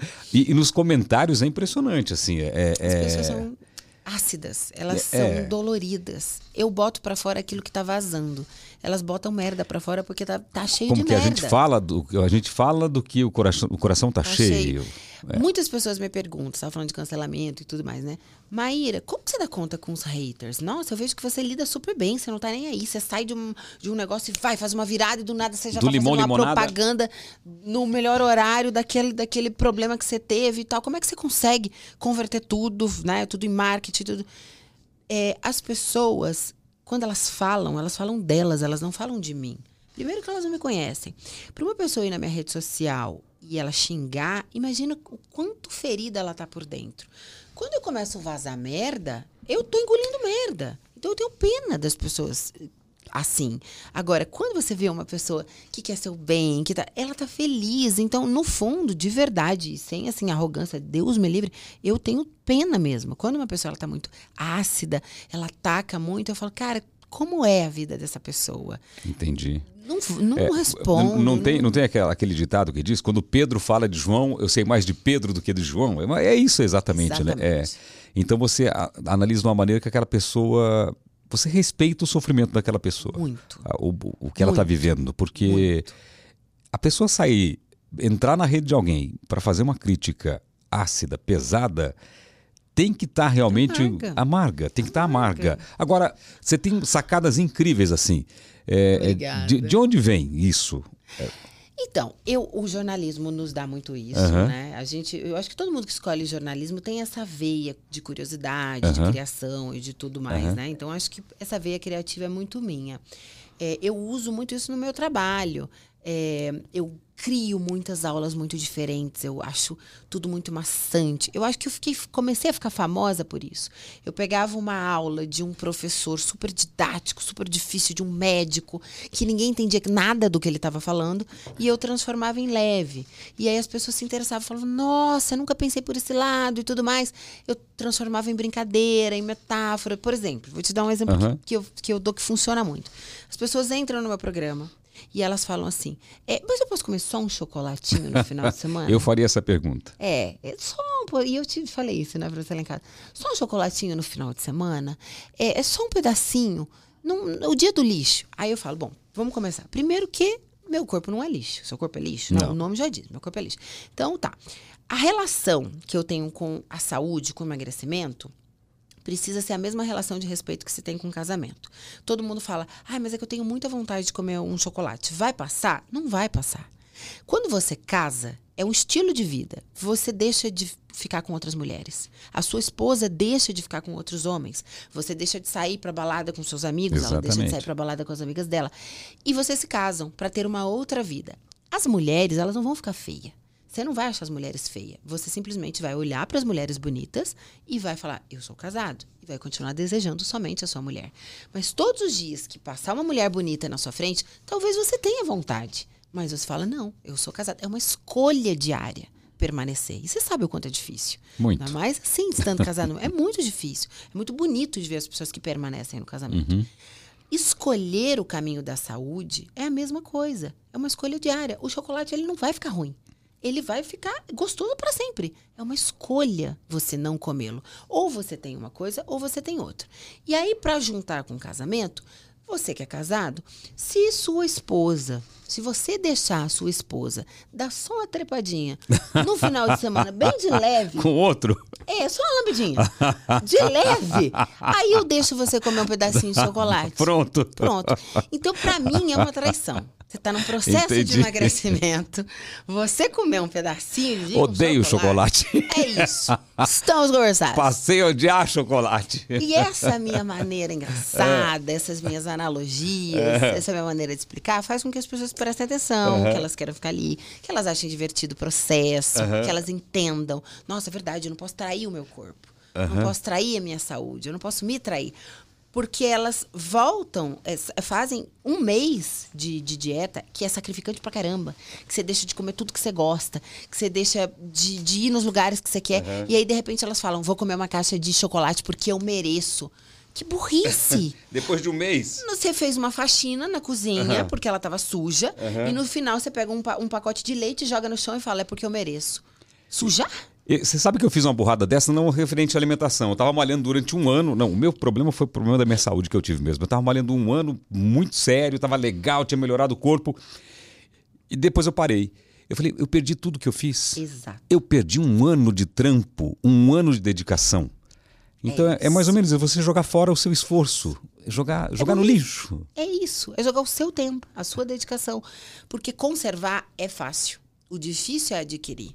Conservar não é, não é a parte mais difícil. O difícil é você adquirir. Depois, o, conservar, você pode, de vez em quando, ficar mais maleável. Tal. Mas o começo é hard, você tem que abrir mão de muita coisa. Agora, quando você mudou, por que, que você mudou para Los Angeles? Eu amo a Califórnia. Aliás, meu sonho é voltar Ah. pra lá. Tô tentando convencer o Thiago um dia na vida da gente De voltar para lá. An- É, Antes de falar da momento, Califórnia, né? já que você falou do Thiago, vocês se batizaram no Rio Jordão. Foi, ele me batizou. É, te batizou. Ele me batizou. Foi coisa mais linda. Foi Como que foi? legal. A emoção de ser batizado. Eu sei como que é a emoção, E porque eu fui assim, batizado né? lá. Veja só, É. a emoção de ser batizada É. pelo marido e ser pedido em casamento. Foi tudo junto. Você lembra que ele me pediu em casamento? É verdade. Eu saí do batismo, ele ajoelhou e me deu o anel. Esse aqui. Aí Esse eu fiquei, aqui? tipo, ah, perplexa. Foi muito incrível, foi muito, foi único, né? É, eu já tinha ido para Israel uma vez, há muitos anos atrás, com a minha avó, mas eu não acreditava em Deus, então foi uma experiência completamente diferente. E eu levei o pessoal da banda Kemuel, que eles são incríveis. Ela, ela tem uma voz, assim, ela canta pra caramba, ele também, enfim, que são meus amigos hoje. E aí, por que é a Priscila e o Henrique. E aí eu levei eles pra lá. Então tinha a voz deles de algo novo cantando no fundo. Aí tinha meu amor ali me batizando. Aí depois veio o pedido de casamento. Então foi uma enxurrada de coisas. Foi lindo, foi Que mágico. máximo, hein? que máximo. E a relação com ele tá legal? Incrível, É? incrível. Agora é, a gente está indo, saindo daqui, a gente vai para Campos, que o casamento vai ser em Campos do Jordão. Aham. E a gente passou para uma semana de casamento. Uma semana de Eu casamento? vou te dar as datas Mas aí para você fechar. Como com uma semana de casamento? Uma semana de casamento. Parece aquele casamento de turco. Parece. Faz. Turco faz, não faz? Faz uma semana, uma umas festa, festona, É. uma semana de casamento? Uma semana de Uma ideia casamento. de quem? Sua ou dele? Deve ser sua. Cara, Ou dos pior, você sabe, o pior é que, por incrível que pareça, Ah. a ideia foi dele. Não foi minha, porque todo mundo. Ah, eu sou cheia das ideias, não, mas ele Ele sai. tá muito apaixonado por você. E Tá, você por ele. por ele. Porque pra celebrar uma semana de casamento, É isso. É pra, é pra, Pra celebrar. ficar pra sempre. Pra casar e ficar pra sempre. A gente quer ficar muito com os nossos amigos, curtir o antes. Porque assim, o dia, ele passa tão rápido. A hora que você vê, foi. Você não deu tempo de cumprimentar ninguém, você não deu tempo de falar. Com... É uma coisa que, que o- a festa te consome. E você não curte a festa. Então a gente vai ficar dois dias antes com as pessoas, aí depois vem o casamento no meio. Aí vai ter mais dias. que Então, maravilha. isso é- é. Que legal, hein? Como começou essa paixão? Então, é interessante isso, porque começou uma admiração. Aham. Foi uma coisa que a gente Fala conversou. só um pertinho mais Ah, é, desculpa. E foi uma coisa. É que eu tô sem. Isso, isso que é bom de É, estar com tá fone. fone de tá ouvido, vendo? né? É. Isso é, começou uma admiração que é o mais importante. Por, a gente conversou bastante sobre isso. O, o casamento é uma decisão. Porque o amor ele vai se modificando, né? Ele vai se reconstruindo. Tem a paixão, depois vem o amor. É, aí precisa ter admiração, porque se não tiver admiração, aí ferrou. Mas ele vai se modificando e você tem que decidir estar com a pessoa, mesmo no momento que você não quer, porque tem momentos que você não quer, tem momentos que você quer sair mesmo, que você Sim. quer separar e tudo mais. Sim. E aí você precisa decidir ficar. Você precisa decidir ficar com aquela pessoa para sempre. E esse é um movimento muito difícil. Se ela fizer alguma coisa errada, você falar, ah, não quero mais. É fácil falar, não quero mais. O difícil é falar, Mas a sua personalidade, a sua personalidade é o seguinte: é, ah, não quero mais, tchau, ou não. Ou você, você tenta, você, você eu vou até. O limite. a eu passo do limite. Eu, eu acho que o Brasil já sabe que eu passo do limite. Se tem uma pessoa que passa dos limites, todos existentes na Terra, sou eu. Eu sou a pessoa mais paciente, por incrível que pareça. E aí eu falo de aguentar coisa mesmo. Sim. É, eu acho que todo ser humano erra e erra muito. Então tá tudo certo. Eu só acho que tem que querer mudar. Pra mim, o limite é quando eu vejo que a pessoa não quer mudar. Ela fala uma coisa e faz outra. Faz outra. Fala uma coisa e faz outra. Fala uma coisa e faz outra. Chega uma hora que eu falo, daí deu. Porque aí é aquela coisa. Você me dá um tapa, eu, ui, desculpa. Nossa, eu não sabia que você batia. Você não me bate mais? Aí você me bate de novo. Aí você me bate. E aí eu vou permanecendo ali. Chega uma hora que eu entendo, né? O tapa foi um sentido figurado, pelo amor de Deus, antes que refaça esse recorte, cabe com minha vida. Né? Porque tem isso também. Né? Ah, tá mandando a mulher que apanha ficar. Não tô. Não é isso. Olha, sentido, tem isso. Põe o corte aí, vai dar um barulho. É, já pensou?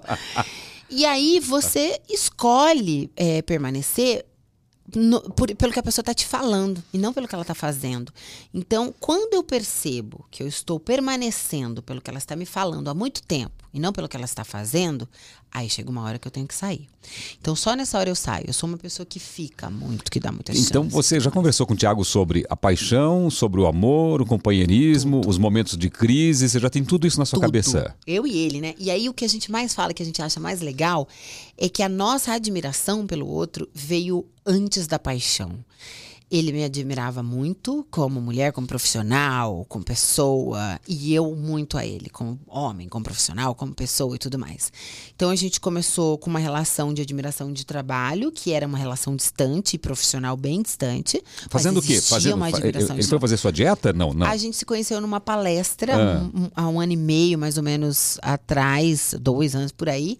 É, numa palestra grande, eu dava palestra junto. Eu, eu sou uma das poucas mulheres que tô no meio do- do- dos palestrantes homens, tipo, esse- essas palestras que tem de empresários, de, Sim, eu vi mais. você fazendo uma palestra, achei muito legal. É. Você, é- você- vou falar uma coisa pra você, você é, é demais, né, Muito obrigada. Você é bichinha virada no... Ah, muito obrigada. Tudo que faz, faz bem feito. Muito obrigada, Incrível. obrigada mesmo. E aí Acho você tava na palestra. histórico, né, É. de, de empresas, são cinco Sim. empresas e tudo, então eu acabo entrando nesse meio de empresários.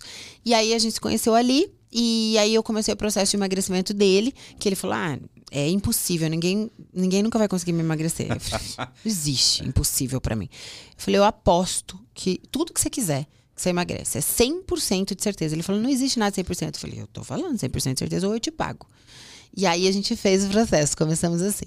E aí ele emagreceu. Então a gente se conheceu aí, aí passamos um período sem, longo sem se falar, aí veio a época de Big Brother, não sei o quê, então a gente ficou muito tempo sem se falar porque, por causa de correria e tudo mais, mas existia aquela admiração muito grande. Me separei, aí, enfim, continuamos nos falando. Quando o Thiago se separou, é, a gente estava num, num- processo fazer um mês. Ele começou um mês antes de separar oficialmente, né? Porque quando é oficial, existe o oficial Sim. e o, o, O extraoficial. O extraoficial. É, e aí, quando ele se separou, a gente estava fazendo processo, então a gente já começou a se conhecer mais. Começamos a nos conhecer mais, mais para a vida pessoal, porque era muito profissional. E aí, antes de qualquer coisa, antes de qualquer atitude, antes de qualquer decisão, ele falou: a pessoa que estiver comigo vai ser a única pro resto da minha vida, não vai ter outra. A próxima pessoa que estiver comigo vai ser para sempre e vai ser pro resto da vida. Essa pessoa tem que ter dois filhos e aí ele foi dizendo ali como se fosse uma entrevista de trabalho do que que ele queria. Essa pessoa tem que ter dois filhos, tem que ficar comigo pro resto da vida. Hum, Mas ele falando isso já pensando em você? Perguntou, "Vo- você, você quer? Você se encaixa? Foi quase que uma entrevista de trabalho, foi quase que isso. Já existia uma admiração gigantesca É, aí quando veio a paixão, já existia a admiração, mas a gente não se beijou. Olha que interessante. Então a gente já estava apaixonado, a gente demorou um tempão para decidir se era isso mesmo. E aí sim a gente se beijou. Só depois que a gente já tinha decidido se casar. Estar juntos e ter os filhos e tudo mais. Hoje a gente decidiu que vamos ter três, porque eu queria muito adotar um. Então a gente vai ter três filhos. Vai eu, adotar? Eu vou adotar um e vou ter dois da barriga. É. Não, você vai ter mais dois? Vou ter mais dois e vou adotar um. Uhum. Ah, então você vai ficar com cinco filhos. Cinco filhos. Cinco filhos. É, Quando você falou dois mais um, falei, só vai adotar. Falei, será que ele não pode ter filho? Não. não dois filhos é que com dois ele. por causa do meu limite. Eu tenho 40, né? Uhum. Eu não consigo ter mais que dois. Sim. Porque daí começa também, fica muito uhum. cansativo e tudo mais. É, porque senão ele queria que eu tivesse mais. E eu sempre quis adotar. Ele falou, não, eu também quero. Então é nosso sonho. Então a gente vai adotar um filho. Possivelmente no meio disso, né? Entre que um legal, e hein? Que legal. E é verdade que vocês casaram com comunhão total de bens assim? Exatamente. É, essa é a nossa decisão. Porque o, é o cara, quando vai casar quando tem muita grana, ou a mulher quando tem muita grana, faz um contrato, né? Fala, ó, tem um Sim. contrato aqui que é meu é teu, que é teu é teu, ninguém mexe em nada. Se der errado, vocês tem não. coisas muito boas. Uma é que os dois têm grana, né? Sim. Então, isso, isso também é muito bom. Outra, os dois gostam muito de trabalhar. Outra, os dois se ajudam muito no trabalho. A gente faz muita coisa junto, a gente se ajuda muito. E o mais importante de tudo, que a gente chegou à conclusão, e que eu pensava diferente, ele também, tá? Foi uma conclusão recente. É, como que você casa com uma pessoa que você tem certeza absoluta que é para sempre, se você não casa em comunhão total de bens? Será que você acha mesmo que é para sempre? E a gente parou para pensar e nos fizemos essa provocação. E olha que interessante. Quando você escolhe não ser em comunhão total de bens, existe algo em você que desconfia que não é para sempre. Hum. Faz muito sentido, é muito óbvio isso. Então a gente quis colocar toda a nossa energia emocional, espiritual, tudo é para sempre. Por que, que não vai eu, ser? Eu sou casado com comunhão total de bens. É isso. É. E você sabe quando eu fui casar, é, eu já estava começando na televisão, não ganhava muita grana, não estava começando no comecinho. O advogado falou assim para mim: casa com separação total de bens, porque no futuro você vai me agradecer. Eu falei: não. Falei: ela está comigo desde a época que eu estava embaixo da ponte. Então o que é meu é dela. E eu casei com, separa... com, com é, comunhão, comunhão to total. total. de bens. Então, é tudo que é meu é dela e tudo que é nosso dos filhos. É Exatamente isso. isso. É isso. Então, isso, essa história de se é para sempre, para que não confiar no que eu tenho ser seu e que é seu ser meu? Exato. Isso, isso é, é, muito profundo. Você vai mexer com muitos casamentos aí. Muita mulher vai ficar com e a pulga é atrás da orelha. lógico, por exemplo, ah. nós, né, do, do, do, os evangélicos, a gente tem tantos princípios, mas esse deveria ser o básico. Porque se é, é, é ali tá é, o, o, evangélico ele bate muito nessa tecla. Casamento é para sempre casamento é para sempre casamento é pra sempre, mas eu vou casar em separação total de bens. Não tá uma coisa não tá congruente com a outra. Não faz sentido. Você acha que às vezes eles querem usar o seguinte? Ah é, se ela sair ela não tem nada então ela vai depender de mim. É, é, é o dinheiro que manda aqui ela tem tem isso será na cabeça dos machistas dos homens eu acho que tem. Cada caso é um caso, óbvio, sim, né? É importante dizer, mas tem sim o excesso de controle. É, tem, tem tantas coisas aí que pode ter atrás disso. Às vezes, no fundo, pode achar que pode separar a qualquer momento. Não, olha, uma das pessoas mais interessantes que me deu uma opinião muito legal sobre isso é, foi o João Apolinário. Ele, somos muito amigos. Da, da Polishop? Da Polishop. Uhum. E aí ele pensa diferente. Ele fala, cara, pra pessoa, minha, minha esposa, né, pra estar comigo, eu quero que ela tenha tudo. Então, assim, eu dou tudo para ela. Eu dou o dinheiro, eu dou a conta, eu dou a loja dela, eu dou, enfim, as coisas que, eu, que é para ela ter a vida dela e o dinheiro dela. Por quê? Porque eu quero saber se ela quer ficar comigo. Porque ela quer. Os caras que ficam ali, é bolsinha, é passeiozinho de, de nave. Você não sabe se aquela mulher quer estar com você. Você está comprando ela diariamente. Dá tudo de uma vez. Se quiser ficar, é porque você é bom. Se for embora, porque você é um bosta. Ué, sensacional. Isso. Achei sensacional.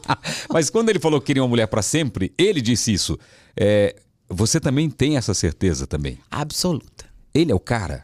Absoluto. Por que? Agora eu quero saber que você vai falar por que, que ele é o cara? Por que o Thiago Negro é o cara? Você quer comer alguma frutinha? Aqui é Obrigada. duro falar e comer, né? É duro é, falar e comer. É, é. Ah, por, por que, que ele é o por cara? Por tantas coisas, né? É, bom, ele é um cara legal mesmo, eu não conheço ele. Ele é incrível. É. Eu, é, antes de eu, de eu, dizer tudo sobre ele, porque ah. essa é a parte mais longa, ah.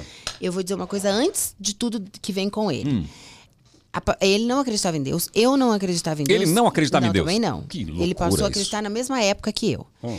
Então é a primeira vez que existe um encontro de duas pessoas acreditando no mesmo propósito. Então, independente é, de ser ele ou de ser eu, a- é, já era essa decisão de ambos. A pessoa que a gente se relacionar será para sempre e essa é uma decisão pronto e acabou. Vai ter que ser uma pessoa que tem os princípios de Deus em primeiro lugar e o resto é resto. Vai ter que dar certo. É uma decisão, independente dele ser incrível ou não.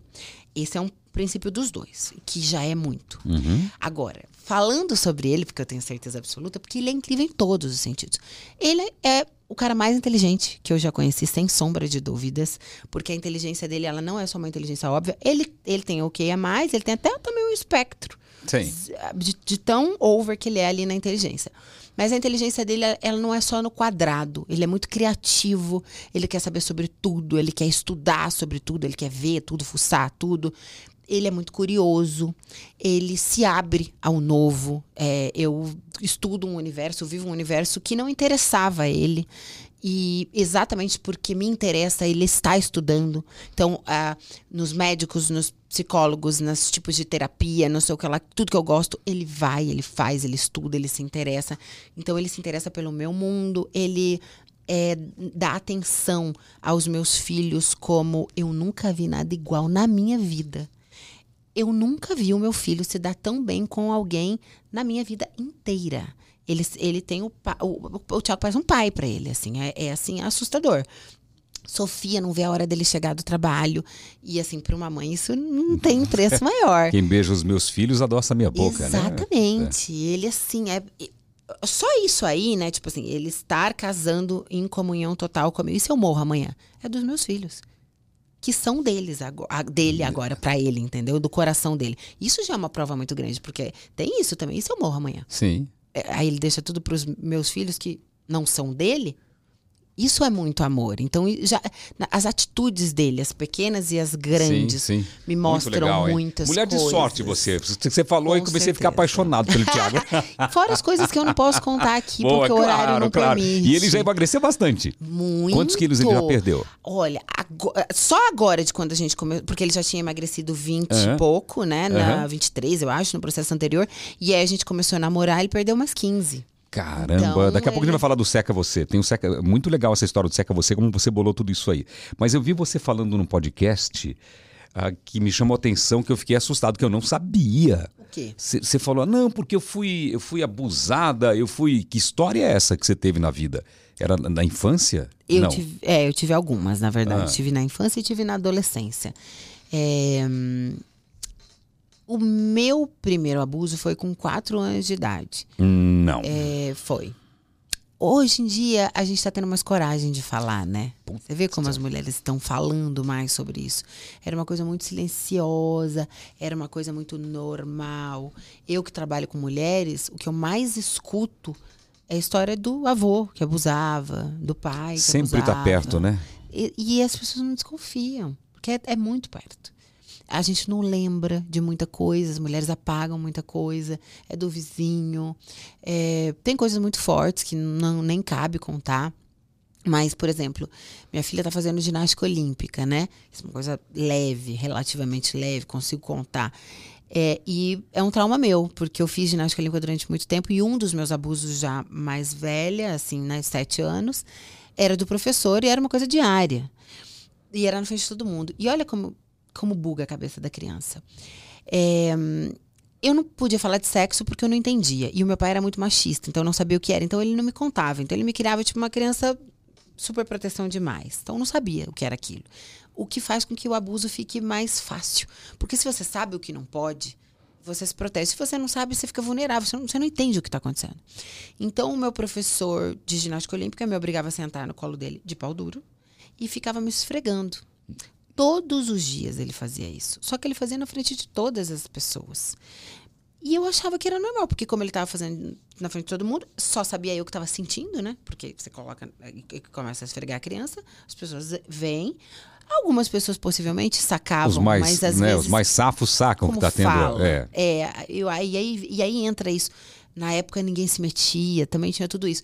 Então, na cabeça da criança, se todo mundo tá vendo, deve ser normal, mas eu sentia um incômodo enorme, aquilo ali me fazia mal, eu chegava a vomitar, passar mal, era horrível.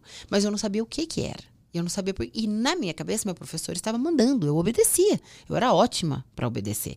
Meu pai mandava, eu obedecia, o professor mandava, eu obedecia. Por isso que hoje eu me tornei quase que uma feminista. Eu falo quase que porque eu não aprovo tudo que, tudo que sai uhum. por aí, né, né? Mas eu sou uma mulher que defende muito os direitos das mulheres, porque eu era uma mulher muito calada. E eu acho que esse excesso de machismo, inclusive do meu pai, foi péssimo. Agora, a sua, quando a sua filha for fazer alguma coisa assim. Então, a minha filha está fazendo tá fazendo? olímpica. Tá Olha que louca, ela escolheu fazer ginástica olímpica. Olha como a vida é, né? Ela entrega e aí, a sua cabeça? como a gente vai lidar. Para mim, a hora que eu, eu é, a, a Preta falou, Maíra, ela quer fazer ginástica olímpica. Assim, gente, não é um esporte assim, tipo, normal. Que, como? Com quatro anos, que foi a idade do meu primeiro abuso, com quatro anos. Falei, meu Deus do céu. Eu falei, não vou passar os meus traumas para ela. Fui, assisti, respirei, mas para mim foi super difícil. Mas eu não posso passar os meus traumas para ela, são meus. É, eu não posso privar ela de viver a vida dela. O que eu faço é, desde agora, ensinar onde pode pegar, onde não pode pegar, Isso é quem é muito pode importante. botar a mão, quem é não muito pode. importante. E eu explico sobre tudo, entendeu? Depois eu vou te mandar um vídeo de uma pessoa muito famosa no mundo. Eu vou te mandar um vídeo, eu quero que você analise esse vídeo depois, mas é no particular. Tá. Porque eu vi esse vídeo, eu fiquei quero. enojado de ver. É. Falei, não é possível. E ninguém fala nada. Falei, não é, é possível. Então... Você percebe quando tem a, percebe. Que o cara.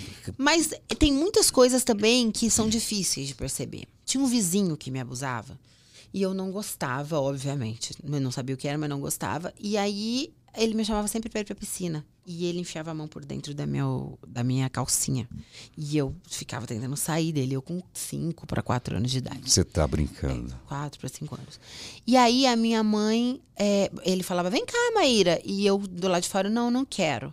E a minha mãe falava, vai, Maíra. Por aquela coisa que adulto quer forçar a gente a obedecer o ser educada, ser educada. com o adulto. Só que era minha. Ah, eu não queria, mas a minha mãe ficava, larga ser chata, Maíra, vai, Maíra. E aí eu ia. Então, olha a cabeça criança como buga. Eu estou indo porque eu estou sendo obrigada pela minha mãe, por causa fazer um negócio que eu não quero. E ao mesmo tempo eu não falava porque eu não sabia que não podia. Então, é tanta coisa Até que aconselhar, hoje... né? Quem acompanha a gente aqui, que tem criança em casa aí, que deixa às vezes. Uh, não quero botar minhoca na cabeça de ninguém, mas ficar ligado em tudo, né? Muito. né? Principalmente na reação filho, da criança. O filho não quer beijar, não beija. Ah, dá um, um beijinho. Não, é não, gente. Ai, mas é mal educado. Não, respeito o que a criança está sentindo. Eu, eu, fico, eu fico abismado quando eu vejo assim uma pessoa que nem conhece a criança direito e pega no colo e coloca para sentar no colo e beija e vai. Eu não toco, Ai, eu não quero saber. Falo, pelo amor de Deus. Se a Me criança vem, tudo bem. É isso, respeita o tempo da criança. Não pode forçar a criança. É exato. A criança, ela vai pelo exemplo, né? Então, por Sim. exemplo, todo mundo que chega na minha casa, eu vou, eu beijo, eu abraço. Ela vai me vendo. Se ela acha que tá o momento dela, ela faz. Se ela não acha, ela não tá. Oi, Sofia, dá oi pra tia, dá oi pro tio. Oi, às vezes ela vai, às vezes ela beija. Precisa respeitar Sim. o tempo da criança. Mas os adultos de antigamente tinham essa Vai lá, coisa. abraça, vai lá, beijo o tio, senta no colo do tio. É isso. É isso. Que loucura, hein? Que loucura. Que loucura. Imagine, você passou por isso, Passei. tantas crianças que passaram por isso, estão caladas falam, até hoje. Caladas e, até e, hoje. Passa dentro de casa, com vô. E, e isso, e isso gera um trauma pro resto da vida, né? Sexo. O sexo é, é o, o lugar onde você. É mais traumático porque em geral você tem muita dificuldade. Hoje eu tenho 40 anos, sou terapiada, estudei psicologia, etc e tal, né? Tudo facilita. Mas até chegar aqui, eu fui travada de luz apagada, de não poder um monte de coisa, de Caraca. não sentir nada. Porque geralmente quando a pessoa apaga a luz, é que a pessoa tem vergonha do corpo, tem algumas coisas assim. Você não pode ter vergonha do corpo que você Mas tem. tem. Porque você fica com uma sensação de nojo eterna. É uma sensação esquisita de Nossa, que você isso quer é pesado. se esconder. Sensação de nojo é, eterna. Eterna. E até hoje eu tenho minhas dificuldades, tá? Eu me esforço, tudo, mas eu tenho as minhas dificuldades. Mas um monte de coisa dá bug na cabeça. Um monte de coisa simples. Tipo, sabe quando o marido vem e pá, bate um gatilho, na bunda? Dá um, um gatilho. Dá falta de ar. É mesmo? É horrível. É horrível. Então, tipo, dá tanta, co tanta coisa que você nem imagina. Você me, me deu até um negócio aqui. Bom, Muito legal. A gente vai falar ainda do, do Seca Você, mas tem um quadrinho que a gente faz aqui que tem umas coisas que pode ser verdade ou não pode ser verdade. É como se fosse uma manchete de rádio, de televisão. Vou fazer aqui no tom de locutor aqui, que geralmente são as conversas boas daqui. Pode ser verdade. Maíra Cardi foi muito atacada na internet quando fez uma festa de aniversário saudável para a filha Sofia. Pode ser verdade? Com toda a força. Acabaram com você? Cara, que loucura, né? Você vê a, a história do limite, né? Se você faz uma festa recheada de, de refrigerante, de, de doces, de etc., que todo mundo já sabe que é cancerígeno, que todo mundo já sabe que faz mal, ninguém fala nada. Aí eu resolvo fazer uma festa saudável e eu sou criticada. Olha que loucura. Olha como os nossos valores estão descompensados. Tem, tem, que, dar, tem que dar doce para criança. Tem que tem, tem muitas mães hoje que não estão dando nada para criança. Não dá doce, Isso não dá. é muito legal. É. Isso é muito legal. A minha filha, ela nunca provou. Nunca açúcar. provou um doce? Nunca. Nunca provou um açúcar. Um açúcar. Porque ela come doce saudável. O que, que é um doce saudável? Pode ter adoçante? Adoçante saudável. estévia. Exato. O adoçante saudável, é, saudável é o steva, estévia. Tem tâmaras, que a gente adoça com tâmaras, uva passa, enfim, tem várias maneiras de adoçar. Você sabe quem levou a estévia mato para ir pro laboratório para fazer adoçante? Quem? Meu pai. Nunca, Mentira! nunca ganhou um centavo com isso. Mentira! Meu pai era diabético e meu pai levava estévia mato pra gente mastigar em casa e ele levou pra Maringá no laboratório pra começar a fazer um adoçante pra ele e dali virou e meu pai nunca ganhou um centavo com estévia. Toda Devia ter registrado. Pois é, deveria estar é, tá bilionário hoje. Bi, bi, bi, bi. Porque é o mundo É inteiro. o mundo inteiro, né? Você vai no mundo inteiro estévia, estévia. E meu pai começou com essa história aí também. Que interessante. Interessante, né? olha. Pode ser, ó, eu nem li aqui, vou ler agora, hein? Pode ser verdade. Maíra Cardi defendeu Virgínia Fonseca nas redes sociais depois que a influência foi criticada por postar fotos com a barriga sarada. E defendi pouco, se puder defender todos os dias. Aquela foto que ela outras. bem sequinha assim. Gente, uma mulher jovem, uma menina, tá? Ela é uma mulher. Menina. Mulher, mas ela é uma menina. Ela é uma menina na idade E que 23, corpo, hein? né? Um corpo lindo, um rosto lindo, rica pra sempre, uma família linda, com marido, com dois filhos. Tudo que faz honra a Deus. Ah, cria vergonha na cara. Você- veja, gente. Eu fico pensando assim, antigamente você fazia as coisas, ficava na sua casa, pro vizinho, no bairro. Hoje em dia é o mundo opinando É. sobre você. Ai, eu acho a barriga da, da, da Virgínia feia. Vai olhar a barriga de quem tá falando. Não deve ter a barriga com certeza bonita. Inveja é uma merda, né? Inveja é uma merda, literalmente. É. Ai, ai. É isso. Pode ser verdade, Maíra Card já foi acusada de gordofobia ao falar de alimentação de Arthur Aguiar no BBB 22. Foi acusada. Olha isso também, que absurdo, né? É, é, isso são as pessoas querendo aparecer. Inclusive, tô processando esse rapaz. É, Não quiser falar, não precisa falar. Não, mas é interessante, porque as pessoas, elas gostam de aparecer a qualquer custo, a qualquer preço. E aí elas percebem, e isso acontece muito comigo, porque vira e mexe eu tô num hype muito alto de alguma coisa, Tá. né, que tá acontecendo. Não é ruim isso. Aí ela vê que você tá no hype e ela cria uma situação para que ela apareça junto com você. Pegar carona. Ah, o que é feio demais. E eu criei aquela. Ou ele né, foi chamado de pãozinho porque eu criei esse, esse meme. Aham. Exatamente. Porque eu entendo de marketing, sei como é que funciona e tudo mais. Então eu fiz essa brincadeira. E aí eu brinquei. Eu falei, eu não acredito que você tá comendo pão e tá, es- estragou os 9 quilos que você perdeu. Então, com um ar de deboche, brincando. Tanto que fiz publicidade pro pão de açúcar, pro fast food, para tudo. e Tudo quanto é negócio de pão, eu fiz eh, publicidade. Santander, depois, enfim, fiz Bom, pra tudo. genial. Exato, é, é o marketing. Só que aí essa pessoa falou, nossa, que absurdo, a fala dela é gordofóbica. Ah, porque não pode comer pão? Não. É absurdo. Mas o que, que essa pessoa quer? Essa pessoa quer aparecer. Porque esta pessoa que me acusou disso tem milhões de piadas falando mal de pessoas gordas no Faustão, por exemplo. Por exemplo, minha mãe uma vez contou uma história pra mim. Eu fiz, eu fiz um, eu, eu era muito famoso no rádio quando um moleque e tal. E eu- aí tinha uma pessoa pequenininha que se associou a mim e tal. A gente começou a fazer shows e tal. Fizemos um show muito grande e depois essa pessoa ficou falando que o sucesso era dela. Minha mãe me chamou e contou uma história que serve pra todo mundo. Minha mãe falou assim: olha, o elefante estava correndo na estrada de terra. Aí tinha uma formiguinha na orelha do elefante. Aí, correndo. Aí a formiguinha cutucou o elefante, olhou para trás e disse: Elefante, olha o, poe- o poeirão que nós estamos fazendo. Sensacional! Pode ser verdade. Maíra Cardi disse que seus gastos subiram muito após começar a se relacionar com Tiago Negro. Subiu? Não, não disse isso, não, gente. Não, não disse então não é verdade. É, na verdade, é, a gente faz. É tudo junto, é tudo uma coisa só, né? Então, não- não- nem, nem faria sentido eu dizer É, isso. é- essa aqui é pesada, mas vou fazer. Ah. Pode ser verdade. Maíra Cardi e ex de Tiago Negro não têm uma boa relação. Não tem relação nenhuma, nem Zero. Aliás, um beijo.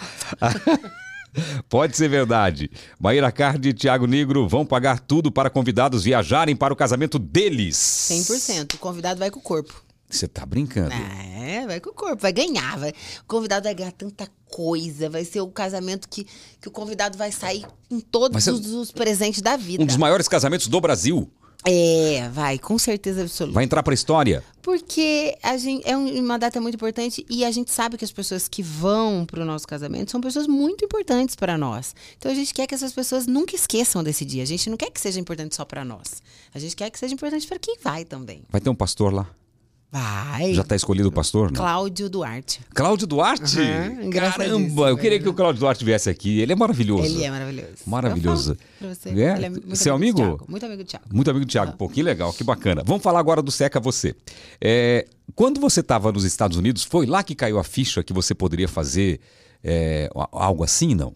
Então, na verdade, teve aquela história que eu te falei do meu pai, né? Aham. Que eu é, quis fazer por essa, essa vertente.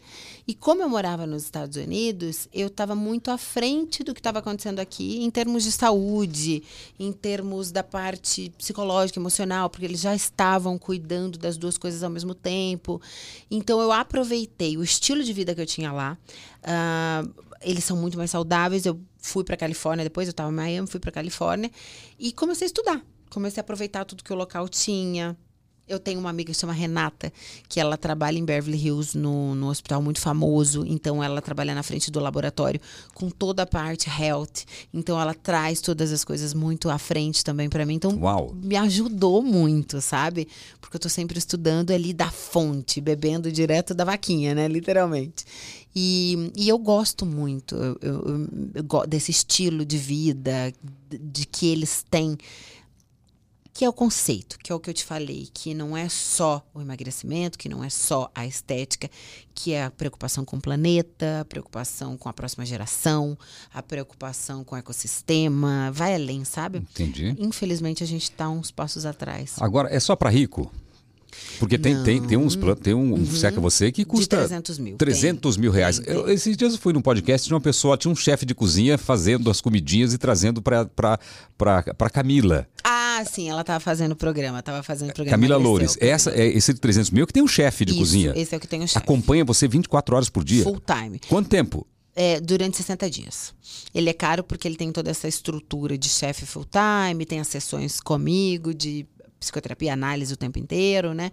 Então ele tem toda uma estrutura mesmo. Ok. Por isso Mas não é todo mundo que faz esse, né? Não, só para o público. Ah, é, ah, preciso levar o de jato para lá, para cá. blá, Preciso blá, blá. 60 dias para mudar minha vida, mudar meu corpo, vou fazer um clipe, quero mudar minha vida de uma e maneira não só saudável. isso. Essas pessoas normalmente que fazem são pessoas que têm dificuldade com comer, que querem comer comida muito bem apresentável, um prato muito bonito, que precisam do- de gente entregando o tempo inteiro, né? Então, vai encarecendo. A, a Anitta fez esse? A Anitta fez esse. A Anitta fez A Anitta foi uma virada de chave na sua vida, esse. não foi? Foi, foi. Caraca. Certeza. Foi ali que Eu tava... você já era grande. Isso, isso. Eu estava começando eh, na Califórnia, eu tinha feito algumas pessoas famosas, mas não, não tão grandes. Lá como- na Califórnia. na- lá na Califórnia, as pessoas estavam indo para lá, inclusive para eu fazer. É, e aí eu já tinha feito algumas pessoas, alguns cantores, é, tinha feito o pessoal do NBA, porque como eu morava lá, eu estava fazendo jogadores, Que é bem legal. Tinha feito o Douglas da seleção brasileira de futebol, estava atendendo o pessoal da seleção também. Então eu já estava grande, mas não popular. É, a Anitta me deixou popular. Ela coloca a gente num outro lugar, o que é muito legal, porque hum, é, você entra num outro nicho, num outro ritmo, num outro tudo. Foi, muito legal a experiência com ela. Foi muito desafiadora, porque a agenda dela é muito doida, né? Você passou a viver com ela. Não Passei é. viver, eu fiz a transição de carreira dela internacional, né? Ela foi a primeira música que ela queria fazer, a paradinha. E ela queria estar magra rápido. Foi ali de 11 para 12 quilos em 40 dias. Ela tava riquíssima na- no clipe. Mas mais que isso, ela estava fazendo a, a transição de carreira internacional. Então imagina, ela ficava em LA, no Brasil, em todos os lugares ao mesmo tempo, gerenciando um monte de pessoas. Você junto? O tempo inteiro, 24 horas. Então, acho que uma das coisas que ela mais aprendeu comigo, que ela até falou em uma entrevista em Harvard, foi sobre gerenciamento de pessoas. Porque ela comia de agonia, ela comia de, de angústia, de raiva, de. não entendia muito. Ela era muito nova e tinha uma bomba para gerenciar na mão, sim, né? sim, sim. Então ela não sabia falar com as pessoas, ela não tinha habilidade de entender essa análise comportamental que eu expliquei para você, por exemplo. Então eu comecei a ensinar ela sobre pessoas. E aí foi o clique que a virada de chave para ela fazer a virada de carreira dela. Então eu não só fiz a parte de emagrecimento, como eu fiz essa parte é, emocional para ela conseguir esse subsídio. Então é, fui ali colocando profissionais para fazer terapia, enfim, tudo que realmente precisa, o que realmente importa, não é só a parte da alimentação. O que mais importa é isso aqui, né? Então, é- cabeça. esse plano grandão tem tudo isso, então. Tem tudo, Tudo isso. isso. Caramba. Tudo e a. Anitta até hoje ela tá com um corpo muito legal, né? Nunca mais engordou. É legal isso. Legal, Muito né? bacana, porque eu, eu, eu gosto de ver, assim.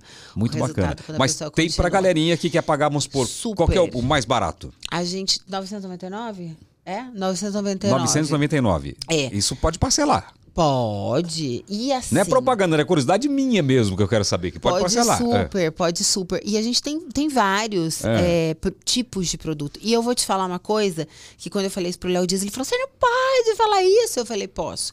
O programa mais barato, ele é com acompanhamento, o programa mais barato com acompanhamento, que é o Seca 360 com acompanhamento, ele é mais eficiente do que o de 300 mil. Você tá brincando. Não estou. Você não pode falar isso. Tá vendo? Não estou. Ele é mais eficiente. Porque é, é 24 horas, quatro pessoas full time ali falando com você o tempo inteiro online. É aula, são aulas, são dinâmicas, é, vin, é full time. Esse de 300 mil é, são para pessoas que não têm tempo. Então é um tipo de assistência diferente. É- a verdade é que quanto menos dinheiro você tem, mais dificuldade você tem, fato, mais dificuldade você tem de absorver o, o conteúdo. É, não dá para eu comparar, por exemplo, o que eu vou ensinar para o João Apolinário, né? que Já que eu falei dele aqui, o- e o que eu vou ensinar para uma pessoa que, sei lá, ganha um salário mínimo, a capacidade psíquica dessa pessoa, perto do João Apolinário, perto da quantidade de problemas e do desenvolvimento diário que ele tem, é outra. Então, a facilidade que ele tem para aprender é assim. Eu explico uma vez, ele tum. Aqui eu tenho que explicar muito. Eu tenho que desenhar muito. Então, o que eu entrego aqui é muito mais do que eu entrego aqui. Porque aqui Compreendi. eu preciso, né? Por lógica, aqui eu preciso entregar menos para se entender mais. Então, a dedicação aqui para esse programa de, com acompanhamento é surreal. Depois que as pessoas falam, ela fala: Meu, é barato. É Não, barato. Saúde, né? É saúde. É. Saúde. Saúde quanto, custa, mental, quanto custa um saúde plano de saúde? física. Quanto É. custa um plano de saúde? Exatamente. Um absurdo. É. Um absurdo um plano de saúde. Então, se você. E é preventivo. Gente, falar uma coisa pra você. É preventivo. E eu sempre fui dessa de. Ah, não engordo como tudo tal. A fatura chega e não tem jeito. E eu sempre É fui isso. magrinho, mas a fatura chega do mesmo jeito. Se você É comer tranqueira, você está fazendo mal pro seu organismo, né? É. Então tem que se cuidar, tem que, tem que, tem que respeitar. Isso aqui é sagrado, né? É. É, sag- é um, é um- é um templo sagrado isso aqui. E, a- e parece muito na Bíblia, né? O nosso Sim. corpo é o templo, é nosso templo. Nosso templo é a casa de Deus. Ou seja, o que que eu estou dando de comer para a casa de Deus? Porcaria. É aquilo. Deus fez frutas, verduras, legumes e animais. Todos os dias da minha vida eu escolho comer o que o homem fez. O homem fez produto alimentício, ele não fez alimento. Ele cria um macarrão, ele cria uma bolacha, ele cria um biscoito, ele cria um bolo. E aí eu escolho comer o que o homem criou e eu deixo de comer o que Deus fez. Aí eu fico com câncer. Não sabe A por quê? primeira coisa que o médico fala é corta açúcar, corta glúten, porque o, o câncer se alimenta da célula do açúcar. Aí você corta. E aí você vai orar.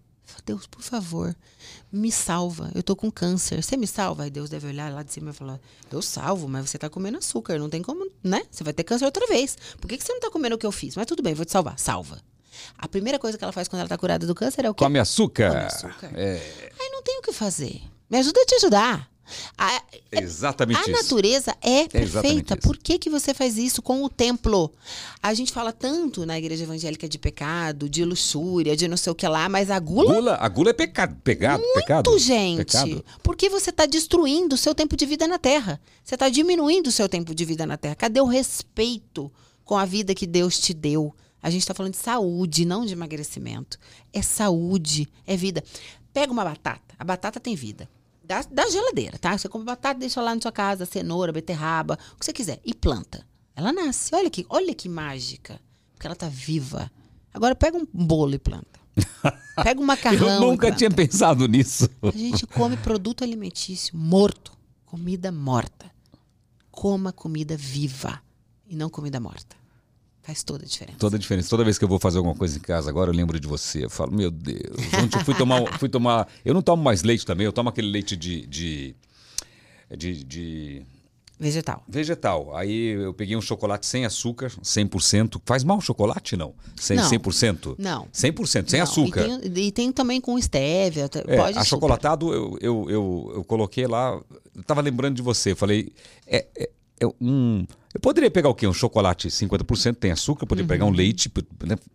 Pegar um pãozão lá no final da noite, comer, legal. Não, só tomei meu, meu, meu leitinho vegetal ali com chocolate sem açúcar. Eu não Muito coloco mais bem. adoçante e açúcar em nada. Nada. É.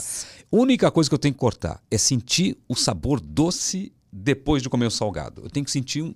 Pode ser fruta. Para mim não tem problema, eu tenho que sentir um doce. É, é, é, é viciante isso. É um negócio que tenho que. Café já me livrei. Álcool, quando eu vejo vinho, é, é, eu não bebo mais, bebo raramente, mas me dá água na boca. Olha como que a cabeça da gente é.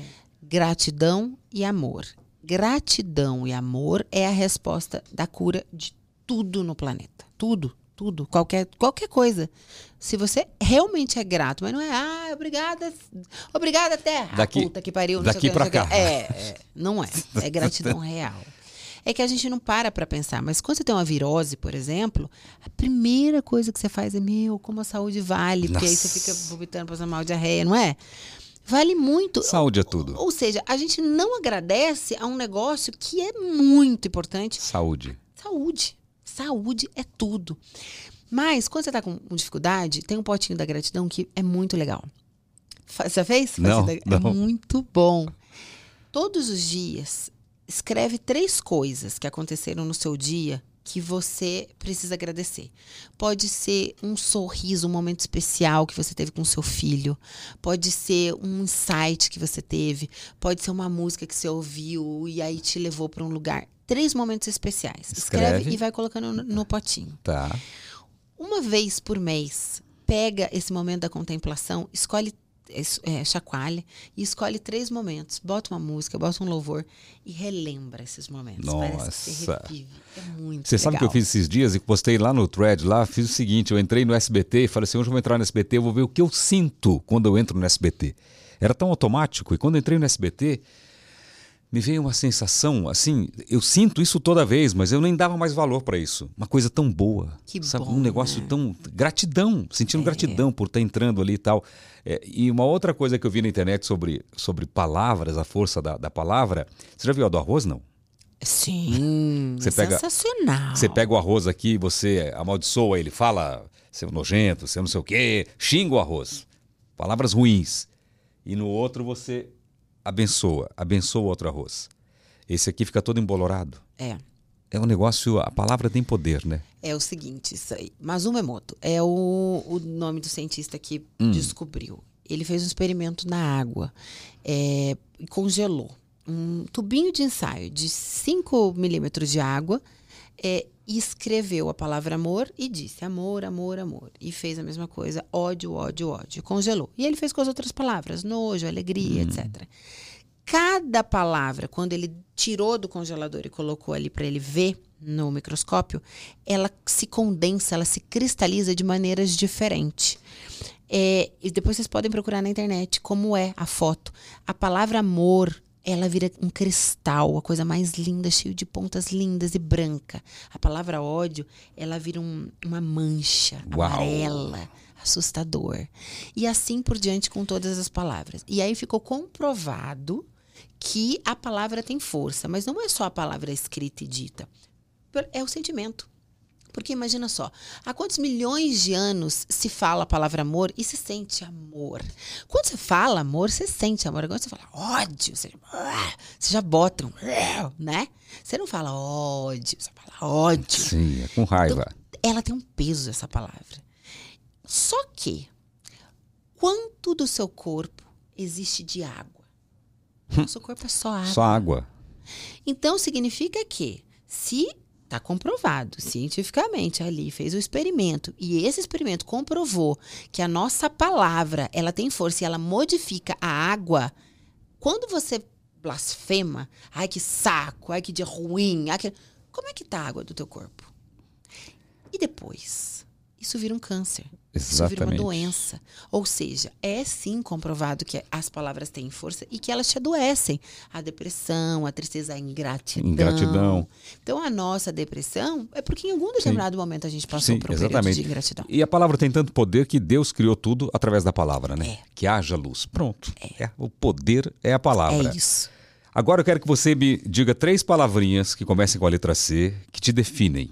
Com a letra C, de pode ser é, primeira palavrinha para te definir. Criativa. Criativa, muito boa. Criativa. Ah, é. Não é para todo mundo, mas eu sou carismática para alguns.